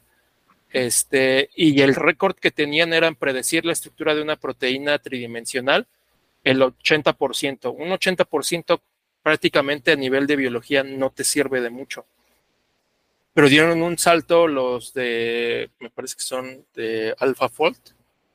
Exacto, este, sí. Ellos ya rompieron el récord completamente porque están en torno al 96, 98%. Y por ejemplo, nosotros para obtener una estructura de proteína, de hecho, mira aquí, para los que nos sigan en YouTube, les voy a hacer una pequeña, este, ahí muestra de, de las cosas que se hacen. Si me deja esto. Sí, bueno, mientras nada más, por, justo por ahí iba mi pregunta, por saber ah. si ya, ya, ya usaban redes neuronales o ese tipo de cosas ahí en... en creo que, en... creo que en la parte de proteínas, redes neuronales sí ya, ya empiezan, ¿eh? porque digo que sí fue un salto tremendo. Y por ejemplo, no sé si ya están viendo la pantalla. Sí, se ve bien. Este, esta es una proteína, como comentaba la, la doctora. Esta es, de hecho, mi caso de estudio completamente. Ah es una proteína súper importante en el ámbito de la bioquímica y nosotros nos estamos orientando en esta parte, en esta parte, ¿Por qué? Porque mutaciones que puede haber pueden originar enfermedades neurológicas en este caso. Te cuenta que este, esta proteína es de un microorganismo que estamos estudiando, pero se quiere trasladar obviamente hacia el estudio del, del humano y hacemos una mutación aquí, ¿no? Pues a mencionar que, por ejemplo, ya la proteína está predecida por, por AlphaFold de cómo sería y tiene una estructura tremendamente parecida, ¿eh? Entonces, realmente está haciendo un salto tremendo lo que, lo que se puede hacer con inteligencia artificial y en este caso con la bioinformática, porque la inteligencia artificial pues se alimenta, sí, primeramente de los datos este, biológicos en este caso, pero después de los procesados, como ese todo el trabajo que hacen, en este caso, los bioinformáticos. Entonces va, como les platicaba la doctora, ella estuvo en los inicios casi, pero esto va a estar lejísimos y va a ser una gran herramienta para, para todos nosotros, porque al final de cuentas, pues la sociedad se va a poder también beneficiar de esto. Porque se van a poder hacer mucho más ensayos biológicos sin involucrar inclusive ya ratas, ratones, este, trabajar con las células cada 12 horas y todas estas cosas. Entonces, le enseñó muy bien este muchacho, doctora. No, él solito ya tomó su, su, su camino y, y, y, bueno, digo, platicando un poquito también como de um, Aaron, pues al principio cuando nos conocimos, pues fue en la a través de una materia, que podríamos decir que es una materia justamente de química, como que se me, al, al final de cuentas, aunque yo renegaba un poco de esa área, este, pues como que no se me fue un poco del, o sea, no se murió del todo esa sensación como de, ah, pues sí disfruto al final de cuentas la parte de eh, hacer experimentos. De, de, hecho, por estar mucho tiempo sentada como en bioinformática, luego cuando me paro tantito, al menos a dar clases de, de, de química o de métodos de análisis, como que me relajo, me, me despejo. Pero bueno, yo cuando conocí a Aaron, él estaba él como más o menos como a la mitad de la carrera en esa materia de, de, de métodos y pues él solito, ¿no? Como que ha ido tomando su camino este, científico y bioinformático y pues yo súper contenta y súper feliz viendo todos los experimentos que está haciendo, sus descubrimientos, todas sus simulaciones, poco a poco cómo él va como implementando todas estas herramientas, hasta de inteligencia artificial, pues para resolver un problema. En efecto, la inteligencia artificial, el machine learning, el deep learning, todas esas cosas, pues han estado creciendo mucho. Cada vez hay más proyectos que dicen eh, inteligencia artificial, este, aplicado en, vamos a poner, cáncer. Inteligencia artificial para entender perfiles microbianos en un bioreactor o en sedimentos este, marinos. Entonces, pues sí, poco a poco se está como internando en los, en los, en los, en los proyectos y pues ya veremos, ¿no? Este, en cuáles tiene un poquito más de impacto, pero sí, o sea, definitivamente es algo que va a seguir creciendo en el área de, de, de biología. Muy bien. Eh, no sé si quieras agregar algo más, este Aaron, pero si no, me gustaría mudarnos un poquito de, del ámbito. Sí, claro. Sí, claro, pasemos a la otra sección. Este, ¿por qué no nos hablas un poquito de tu, de tu pasión musical o de tus gustos musicales? Si tienen mucho que ver con lo que haces, si no, tienes inclinaciones musicales, predilecciones, gustos culposos. ok, eh, lo que es la parte musical, en cuestiones de, ay, pues es que me aprendo así como canciones, no sé por qué, pero no soy muy buena. O sea, sí me gusta escuchar música, lo, lo, lo, lo disfruto. De hecho, eh, cuando estoy trabajando tengo mis listados que son bastante diversos. Puedo estar escuchando desde una cumbia, una salsa de Los Ángeles Azules, por decirlo así, este, pues porque estoy como animada, igual estoy como leyendo algo que tal vez no requiere mi atención como al, al 100, digo, puedo estar escuchando como algo por el estilo, o, o bueno, eh, voy a poner también como qué tipo de música me, me, me gusta. Tengo cierta, mm, no sé, me, me, agrada los soundtracks de películas. O sea, como cuál. Este, hay una que se llama Inception de mm, Hans Zimmer. Zimmer. Exacto, entonces no sé, como que de esas las puedo estar escuchando como un, este, un rato. O puedo dar un giro completamente, de hecho, pues, es como una película como de moda, me puedo poner todo el soundtrack de La Sirenita de 1990 de, de, de Disney y estar ahí cantando bajo el mar, siento sirena, eres feliz y ya estar como, cantando como muy este, feliz. Pero para trabajar prefiero música que no tenga como voz humana, sino sea un poquito más instrumental de la que tú quieras, este, clásica de alguna película, música alternativa o hasta electrónica, las puedo estar como escuchando para concentrarme. Ya si la actividad no es como de mucha atención, sí puedo estar escuchando algo como con voz. También últimamente, pues me gusta poner podcasts, o sea, de, de, de varias este, cosas. Me gustan cosas de terror. Hay uno que se llama el Antipodcast, que es de unos médicos y cuentan ahí también sus historias y sus explicaciones médicas de casos de pues de casos como cuáles, ya que el destripador, vamos a ponerlo así, ¿no? Y hablan, ay, no, es que seguramente, es un decir, no, si era carnicero, a lo mejor pudo que tenía a lo mejor este, conocimientos de medicina por los cortes exactos, como que me gusta escuchar su, sus explicaciones o sus argumentos como médicos de cosas como paranormales, y eso ya lo pongo como muy en la noche. O me gusta también, que también no sé si es porque está como de, de moda o, o, igual como que me salen un poco más de anuncios, Roberto Martínez, que luego hace entrevistas también a políticos, este, cantantes, este, etcétera. Ocasionalmente, pero ahí sí le tengo que poner más, este, más atención. Hay uno que se llama Diego Rusarri, Rusarri y pues él habla acerca de también como de política, da sus, o, le gusta platicar mucho acerca como de filosofía y pues como que ahí lo veo como que aprendo un poquito, ¿no? De, de, pues bueno, de todos estos como conceptos. ¿Qué otro tipo de podcast este, pongo? Digo, algunos son, digo, no me acuerdo bien quiénes son o, o cuáles son como los nombres, pero no sé si luego veo, Julieta Fierro dio, hizo un podcast, ay, pues ya la pongo, ¿no? Para ver qué es lo que, este, pues qué es lo que dice o qué es lo que este, platica. Mm, también eh, me gusta todo lo que tiene que ver con música de anime, porque en su okay. tiempo pues yo era medio, pues muy de joven, de otaku pobre, pero pues era como medio otaku. Y pues algunas caricaturas que llegaron a salir en el canal 5 o en el canal 7, como Ranma y medio, este Dragon Ball, eh, Guerreras Mágicas, por ponerlo así, me gusta estar escuchando este, pues todos sus, este, todos sus listados. Y pues es más o menos como lo que escucho. Sí, sí es variado, o sea, tampoco no me trato de encasillar en un solo este, género. Y pues eso es. Eh, ¿Qué otra cosa me gusta? Mm, ahorita ya no lo hago tanto, digo, sí leo bastante, leo mucho, mucho, mucho acerca de mi área. Este, tengo cierta afición como técnica, o sea, es como mi especialidad. O sea, cuando veo un método o un software informático, todo el tiempo estoy como leyendo, leyendo, leyendo, leyendo qué hace, cómo este, se, se, se aplica. Algunos van a decir, ay, pues qué aburrido, pero a mí me, me encanta, me fascina estar leyendo todo lo que tiene que ver con, con métodos informáticos. Es como mi, mi especialidad, no tanto la parte de interpretación, sino yo soy más como si fuera un mecánico, más o menos, ¿no? O sea, o cirujano, o sea, como que estoy ahí viendo técnicas y qué es lo nuevo, hago como vigilancia de informática y, y, demás. Pero cuando tengo algo de tiempo, ay, creo que aquí tengo unos libros, a ver.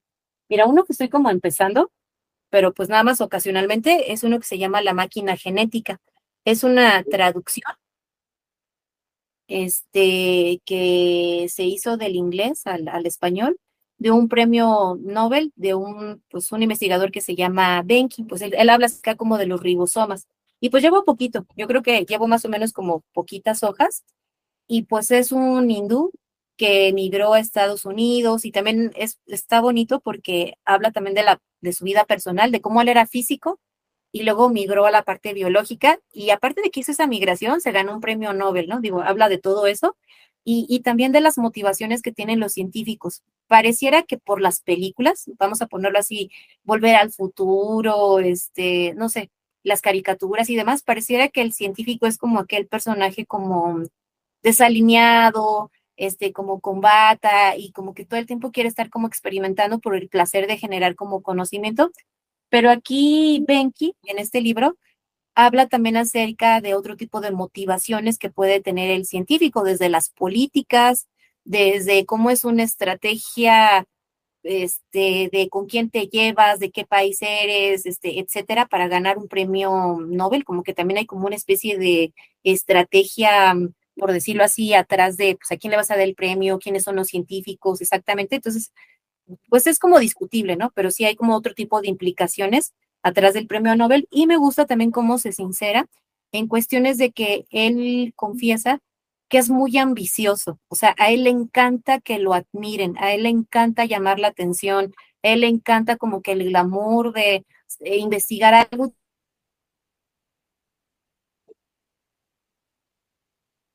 que la gente diga, ay, pues él como para investigar. Y pues está una persona, un individuo que tiene cada quien sus propias motivaciones, ¿no? Pues me gusta eso. ¿Qué otra cosa he estado como leyendo? Porque tengo lamentablemente muchos libros empezados.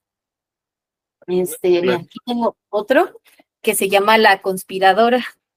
Entonces, La conspiradora habla acerca de una mujer que se llama La Güera Rodríguez.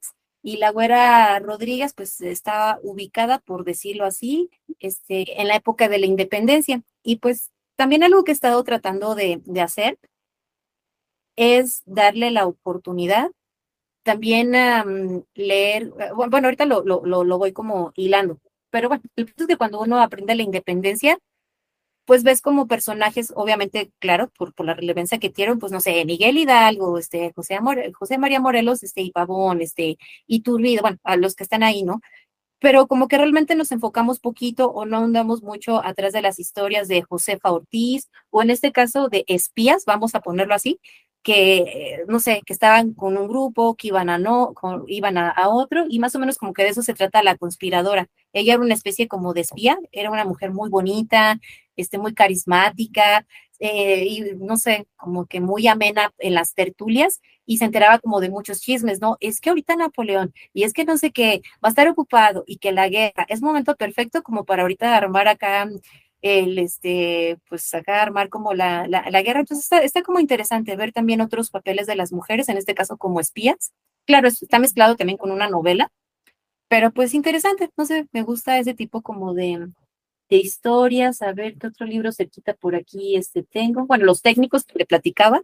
Este es de bioinformática de, de proteínas y pues ahí lo ando estudiando también para algunas este, clases.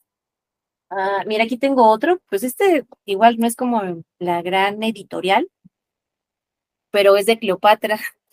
Entonces, este, tiene capítulos muy interesantes, este, de todos sus amores y desamores. En este caso, me quedé en un capítulo de Marco Antonio. Entonces, ahí ese capítulo está como interesante porque, pues, Marco Antonio pues, era de ojo alegre, y pues era parte poderosa y podía andar con un montón como de mujeres. Y pues ella sabía que tenía que competir también con esas mujeres por su atención y de alguna forma también por protección, porque entre mejor se llevara con Marco Antonio, digo, al parecer sí lo quería, digo, puede ser interpretativo este también, pero pues al final de cuentas llevarse bien con él era algo como estratégico. Y como ya estaba algo enamorada de, de él, organizaba como viajes en el Nilo, pero pues esos viajes que ella organizaba ahí con Marco Antonio, porque Marco Antonio era muy pues se movía, iba aquí, iba allá, este, pleitos y demás. Ella decía, pues, ¿cómo le hago para entretener a este hombre? Y contrataba bailarinas en los barcos, comida exótica y demás, con tal de que él estuviera más tiempo y se, aparte siguiera teniendo como que esa afinidad por este, por, por Egipto y pues que ella siguiera teniendo como que ese estatus de la más divertida, como pues eh, poner Egipto este, a los ojos y bajo el entretenimiento de Marco. Entonces, no sé, habla como de muchos capítulos interesantes de, de, ella, cómo peleaba por el poder con su hermano, este, y su, y su familia, este, no sé, también las conspiraciones, este, intentos de asesinato que ella tuvo también cuando era más, este, joven. Insisto, no sé que también sea tan fidedigno toda la información, pero entre que sí o que no, me, me gusta. Eh, todo el género que tiene que ver con biografías, de hecho, tengo muchas biografías de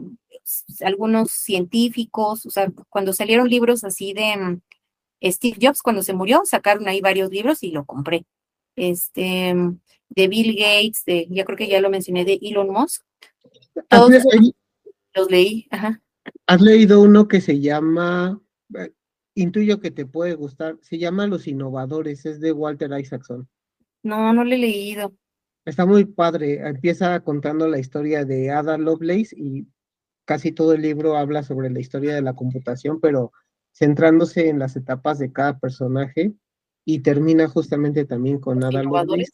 Buenísimo, ajá. Los innovadores de Walter Isaacson.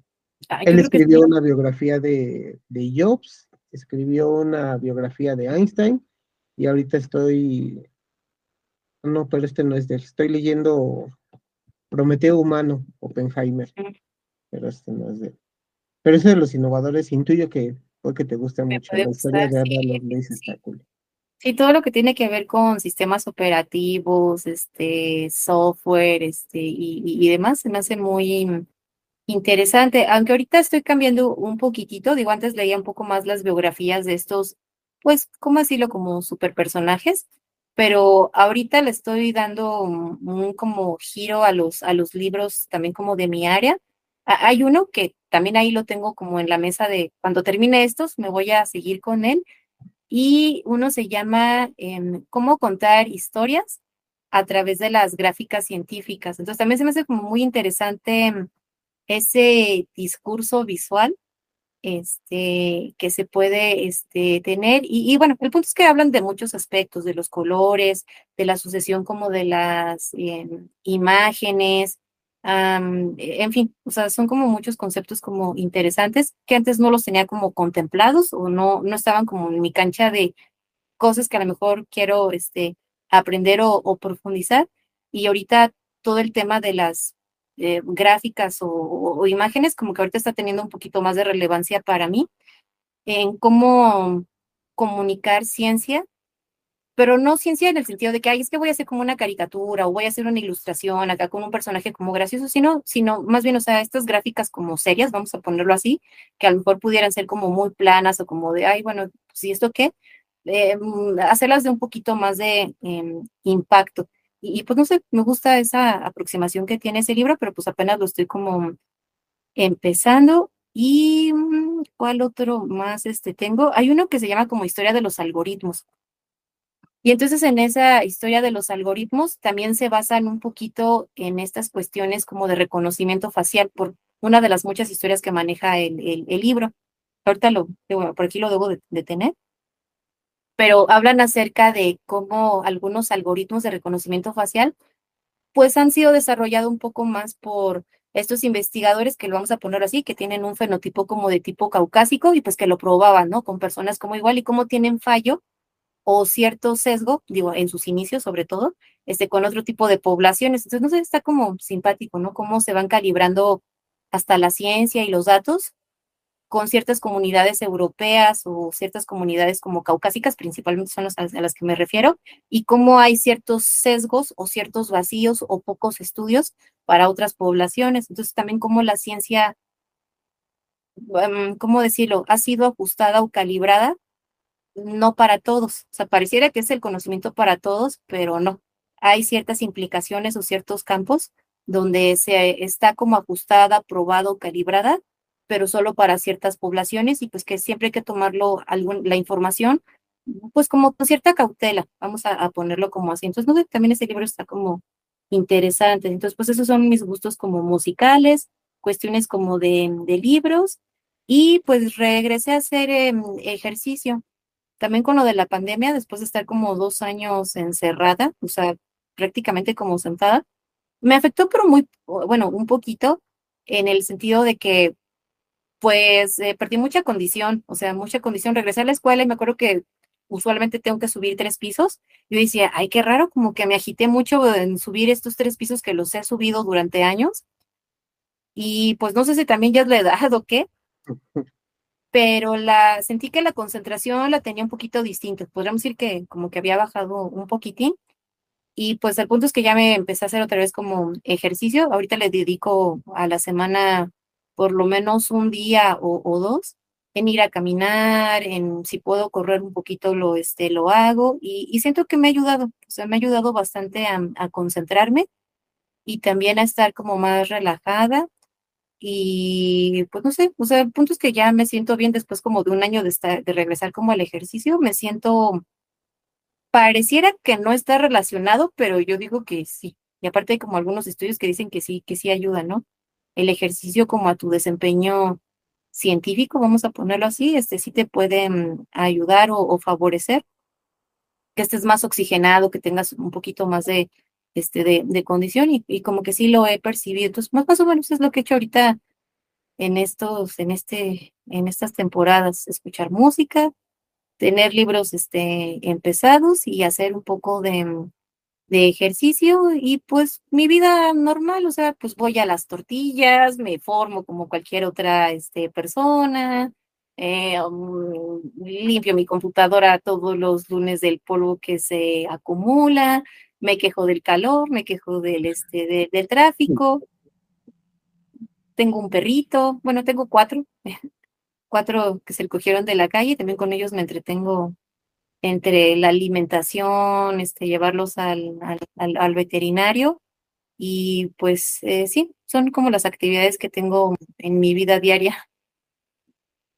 Pero qué, qué forma de distribuirte entre una niña, cuatro perrijos, este, la escuela, bueno, la docencia, lo del trabajo, el estudio, la lectura, híjole, yo no sé si podría dividirme en tantas partes. Eh, yo presiento que a lo mejor puedo morir joven. corazoncito no va a aguantar como yo, este, yo quisiera.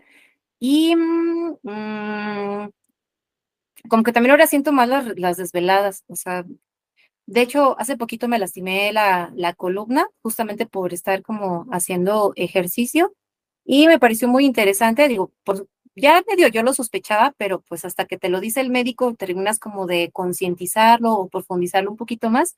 Y él me decía, este, no, pues es que hasta tu columna, o sea, porque yo le decía, bueno, pero ¿por qué si no me caí del tercer piso? ¿Por qué me lastimé la, la columna? Uno, pues por estar demasiado tiempo sentada, por cuestiones informáticas y la postura que, tengo, sí se van lastimando ciertas eh, vértebras y bueno, el punto es que me lastimé un, disco o el espacio que hay entre dos discos y me dijo que de hecho era muy normal para personas de mi edad o que también eran como enfermedades como modernas que se van a incrementar. No sé, él dice, no, pues lo que es la depresión, el Alzheimer y los daños de columna por todo el tiempo que están sentados los godines y algunos científicos o personas. Yo justamente este tengo una cita el lunes con el de la columna, precisamente porque tuve un tema de la columna hace como un mes. Sí, Entonces puede ser eso, ¿eh? Sí, sí, sí, me sorprendió ese dato, ¿eh? que él me dijera que es como de las enfermedades que ahorita van a, o bueno, padecimientos, daños que pues se van a incrementar. Entonces ahorita los ortopedistas o todos los especialistas de columna van a tener mucho trabajo gracias a todos los que estamos un montón de tiempo este, este, sentados. Ay, pero se me fue un poco la idea de por qué te quería platicar este, esto. Ah, sí, sí, ya. Y me decía él que digo, aparte por la postura, él me dijo, también duermes poco, ¿verdad? Bueno, aparte porque te estoy viendo las ojeras y yo, sí, ¿por qué? Este, porque sabías que tu columna, digo, cuando tú te duermes, obviamente se te repara el cerebro, pero también varias cosas del sistema, bueno, se te reparas de todas partes, de todas, de la piel, de los músculos, de todo lo que tiene que ver con tu sistema nervioso central. Y me dijo, y si sigues sin dormir, este, créemelo que pues tu lesión va a incrementar porque no, no le das tiempo a tu cuerpo para, para repararte. Entonces, pues sí hago muchas cosas. Pues con todo lo que nos cuenta, ¿cuántas horas duerme más o menos por medio? Hubo temporadas, de, de, hecho esta es otra historia así como media, que yo dije, no, no, no, esto está muy peculiar, sobre todo cuando estaba estudiando el doctorado y que yo les platicaba que estudiaba y que aparte llegaba y aparte la niña estaba muy chiquitita, donde yo creo que sí dormía como tres horas, cuatro horas como diarias, o había días que me aventaba 48, o sea, lo más que aguanté despierta y que yo dije jamás lo vuelvo a hacer, fue 72 horas, o sea, 72 horas despierta y que yo dije, yo no sé cómo estoy haciendo todavía como cosas y tú dices, ahorita ya vete a dormir, y yo, no, tengo que terminar todavía este, varias cosas, pero bueno, la historia de, de ahí es que al año de estar durmiendo de tres a cuatro horas o tener periodos así que yo dije, no me quiero, o, de qué te sirve estudiar tanto si haces salvajadas como esas de no dormir 72 horas, que empecé a ver como sombras. O sea, estaba yo como trabajando y de pronto yo veía como, pues no sé, cosas que se atravesaban o algo así por el estilo. Y yo dije, no, esto como que no es este, normal. O también llegó un punto donde dormir ya no era fácil para mí O sea, como que me dormía, pero me despertaba o tenía como sobresaltos o tenía como pesadillas. Y yo dije, no, pues es que esto, sobre todo lo de las sombras fue lo que yo dije, esto ya no es normal. O sea, estar viendo sombras no es este nada, nada, nada, nada. Bueno, al, menos no me sucedía antes. Y estuve a punto de ir, de hecho, a un instituto que se llama algo así como Instituto del Sueño en la UNAM, pues para ver mi caso, porque yo ya no podía dormir, o sea, tenía muchos problemas, de hecho, ya para conciliar, me dormía tres horas y me despertaba por la ansiedad que tenía de seguir con mis actividades. Pero bueno, el punto es que seguí trabajando con, con eso, con otros especialistas, hasta que logré otra vez dormir este siete horas, las sombras desaparecieron, la ansiedad este se bajó, de hecho también por eso luego hago ejercicio para mm, como que estar un poquito más cansada, por decirlo así, o canalizar la energía en otro tipo de actividades y, y, dormir porque siempre lo, no lo hago bien, vamos a ponerlo así. Son de las cosas que sí he de reconocer que no es como mi, mi fuerte este, dormir. No lo recomiendo mucho, o sea, sí que estoy segura que debo de tener, eh, eventualmente me va a pagar, voy a tener que pagar factura de no, este, de no, este, de no de no dormir, entre ellos parte lo de la, de la columna y tal vez no se nota porque me he cuidado, me he estado ahorita también tratando de cuidar mucho más en los dos últimos años, pero sí, o sea, por ejemplo, las arruguitas, yo veo que te salen más rápido porque me pinto el cabello, pero sí tengo la cabeza un poco más canosa de lo que, de, de lo que debería. Solo que, no sé, creo que las mujeres tenemos menos, ¿cómo decirlo? Menos adversión como a, a, ese tipo de tratamientos, ¿no?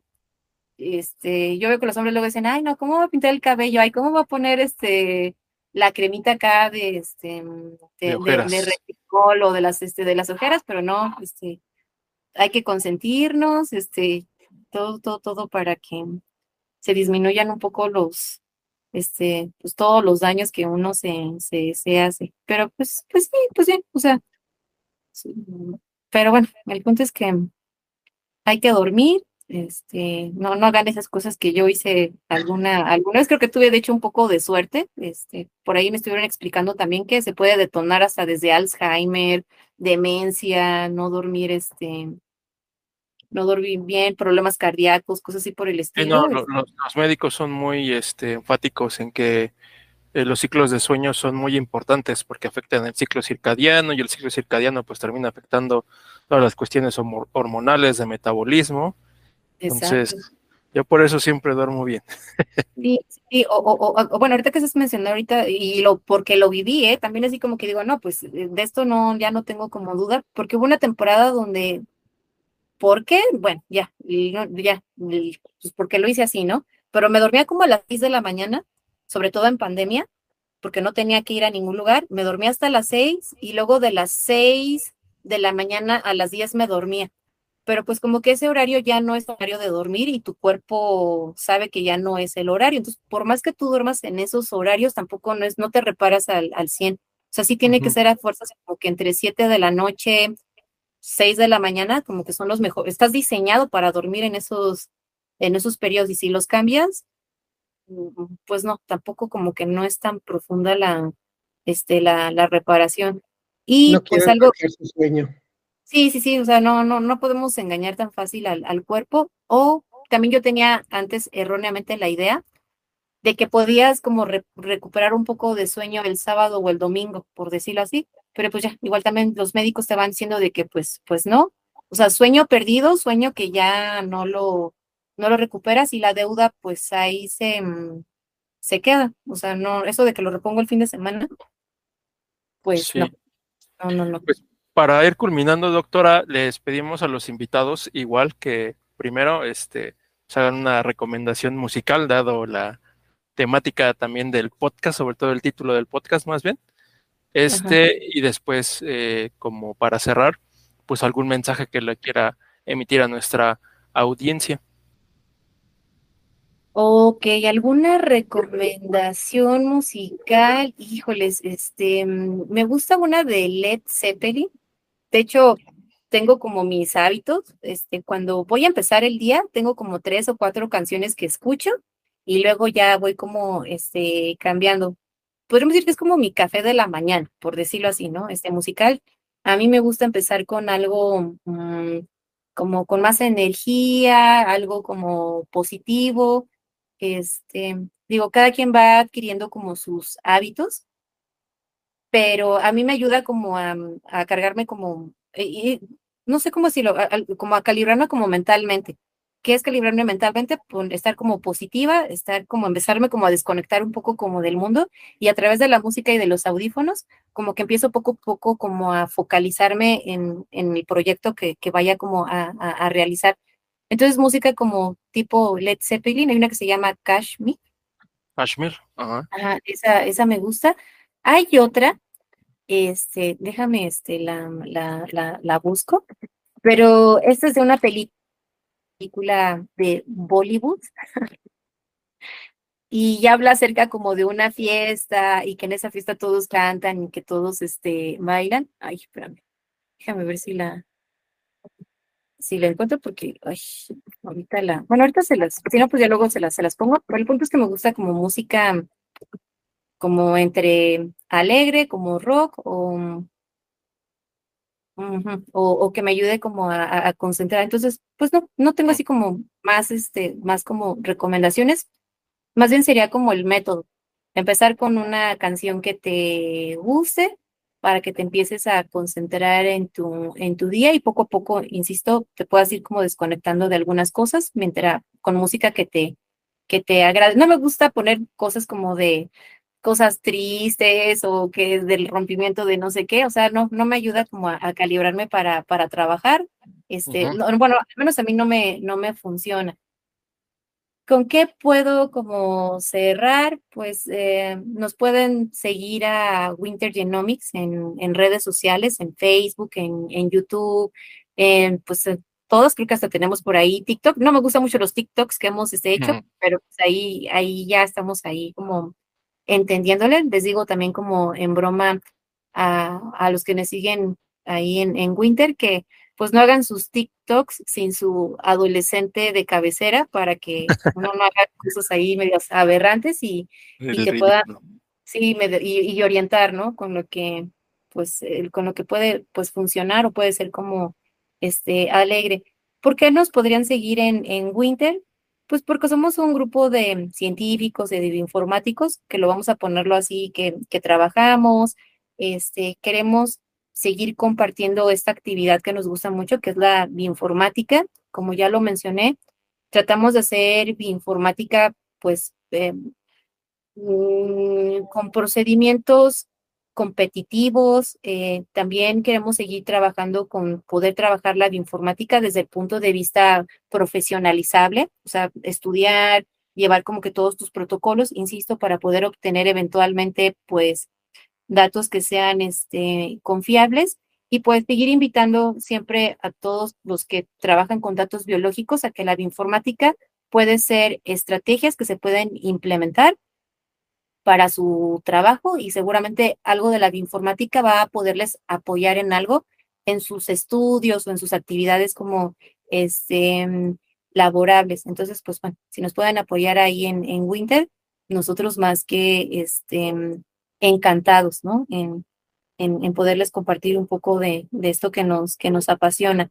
¿Qué otra cosa les puedo como decir? Que mm, ojalá que todos, eh, bueno, siempre y cuando las, las circunstancias lo me refiero, hay que cumplir primero con las cosas básicas, tener un lugar donde vivir, que comer, un lugar donde vivir y ya después espero que más adelante cuando ya se suplan todas estas situaciones como básicas, pues que eventualmente encuentren pues ese trabajo, esa actividad, pues que los llene. O sea, creo que la vida tiene muchos caminos y pues que no se sientan mal luego de hacer algún tipo de, de, cambio hasta que encuentren eso que, que tú sabes que va a llegar un punto donde tú vas a saber que ya encontraste esa, esa, esa, esa pasión o esa, esa actividad que te llena, la que sea, o sea, hay mucho tipo de, de actividades, insisto, puede ser, tampoco quiere decir, ay, es que solo los abogados, solo los médicos, solo los, los científicos van a sentirse como realizados. No, no, no. O sea, si a ti te gusta pues ser, cortar el cabello, pues sé muy feliz. Si tú quieres ser este futbolista, si tú quieres como meserear y te sientes ahí feliz haciendo ese tipo de actividades, está, está bien, tú encuentras lo que te, que te, que te guste. Y para las personas que son, este, mm, pues, científicas, que este, mm, a ver, ¿qué estaría bien como para los científicos, este, mm, jóvenes? Ah, ya sé, una, una recomendación. Y, y que es Diga. compartir como mi, mi visión de ¿qué, qué digo? O sea, yo creo que la parte básica está bien. ¿Qué es la parte básica? Pues hay que hacer experimentos, hay que diseñarlos, pero estoy como de acuerdo que es algo que también se está proponiendo ahorita, de hecho, como un medidor este, en los científicos, pues que compartan sus datos en redes sociales. Creo que luego la comunidad de científicos está tan metida en sus laboratorios, tan metida en sus propios congresos, que luego no comparten con la población qué es lo que, qué es lo que hacen y creo que el científico se encarga de no difundir lo que, lo que hacen.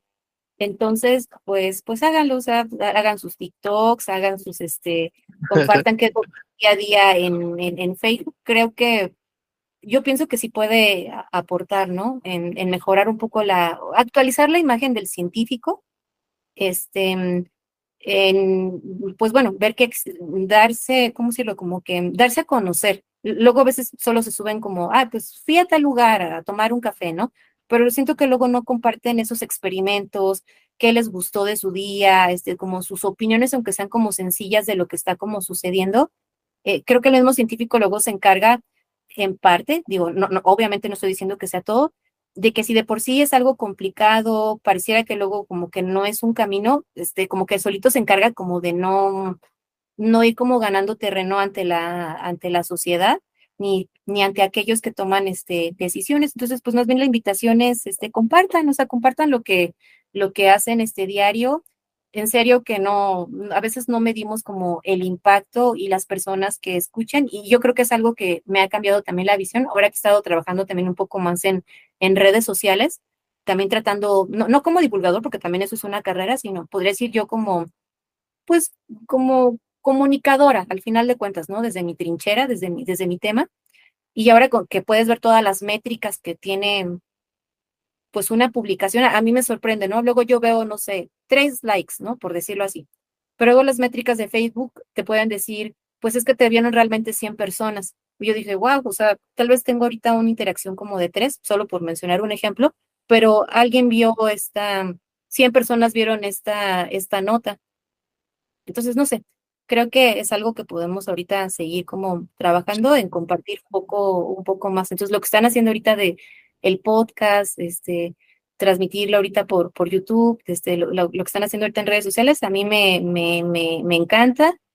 Yo pienso Ya, le- que- ya lo podrá compartir con sus alumnos entonces, doctora, para que igual nos, nos sigan por ahí. Va que va. Bien. Sí que sí. Y pues muchas gracias. Me la pasé muy, muy bien, muy buena, este, muy buena plática y pues les deseo mucho éxito en el podcast. Gracias y gracias por, por tu tiempo. Va que va. Pues sí. Muchas gracias, doctora. y a ver Cuando vienen por acá a la fiesta del pueblo. o un Claro. laboratorio, a ver qué otro tipo de pláticas podemos eh, organizar. Pero sí, muchas gracias Claro por que todo. sí, doctora. Muchas gracias. Va que va. Pues bueno, un gusto platicar con ustedes. Estamos en, en contacto. Claro que sí, doctora. Sí, vale. Bye, Hasta bye. luego. Hasta luego. Bye.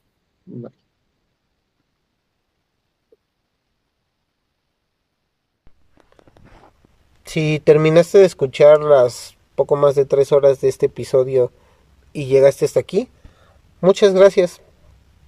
De verdad es importante y de mucho valor que te hayas tomado el tiempo de escuchar a nuestra invitada y en general a todos nuestros invitados, porque finalmente es su tiempo el que dedican para compartir sus experiencias, sus historias, sus gustos y esperamos que te hayas emocionado y divertido como nosotros, que aprendas mucho de, de la vida de los científicos y científicas en, en el día a día, de sus gustos personales y de que igual que tú y yo son personas.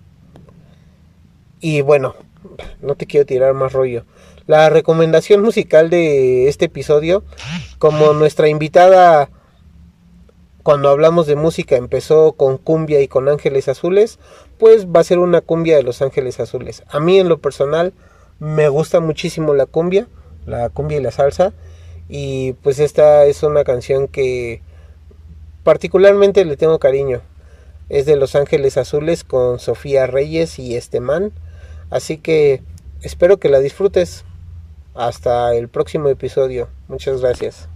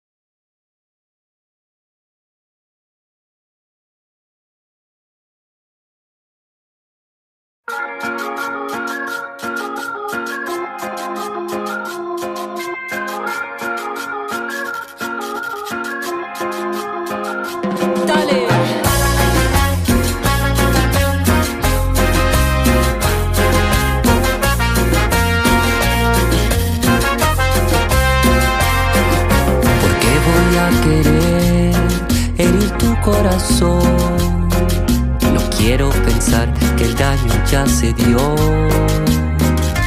¿Por qué voy a querer provocarte dolor? Esa parte de mí se sale de control. Son las noches que me llevan a lugares sin barreras, pero nada fractura lo que tengo contigo. Es mejor callar esa parte de mí que no tiene remedio. Eres mi adoración, mi amanecer eterno, por eso no quiero ocultar esa parte de mí que no tiene remedio. Te pido por favor, no me hagas decir más. Los Ángeles Azules. Sofía Reyes y Estemán. ¿Por qué voy a querer alejarme de ti? No hay nada parecido a lo que hemos construido. ¿Y por qué voy a querer sentenciar nuestro amor? Quiero estar la vida entera para ti. Son las noches a lugares sin barreras, pero nada fractura lo que tengo contigo. Perdóname mi amor, no quiero lastimarte, a veces es mejor callar esa parte de mí que no tiene remedio. Eres mi adoración, mi amanecer eterno, por eso no quiero ocultar esa parte de mí que no tiene remedio.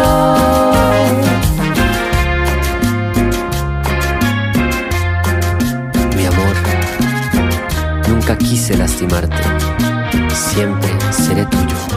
Ay, te pido por favor. Te pido por favor. No me hagas decir No me hagas decir más. Eres mi adoración, mi amanecer eterno.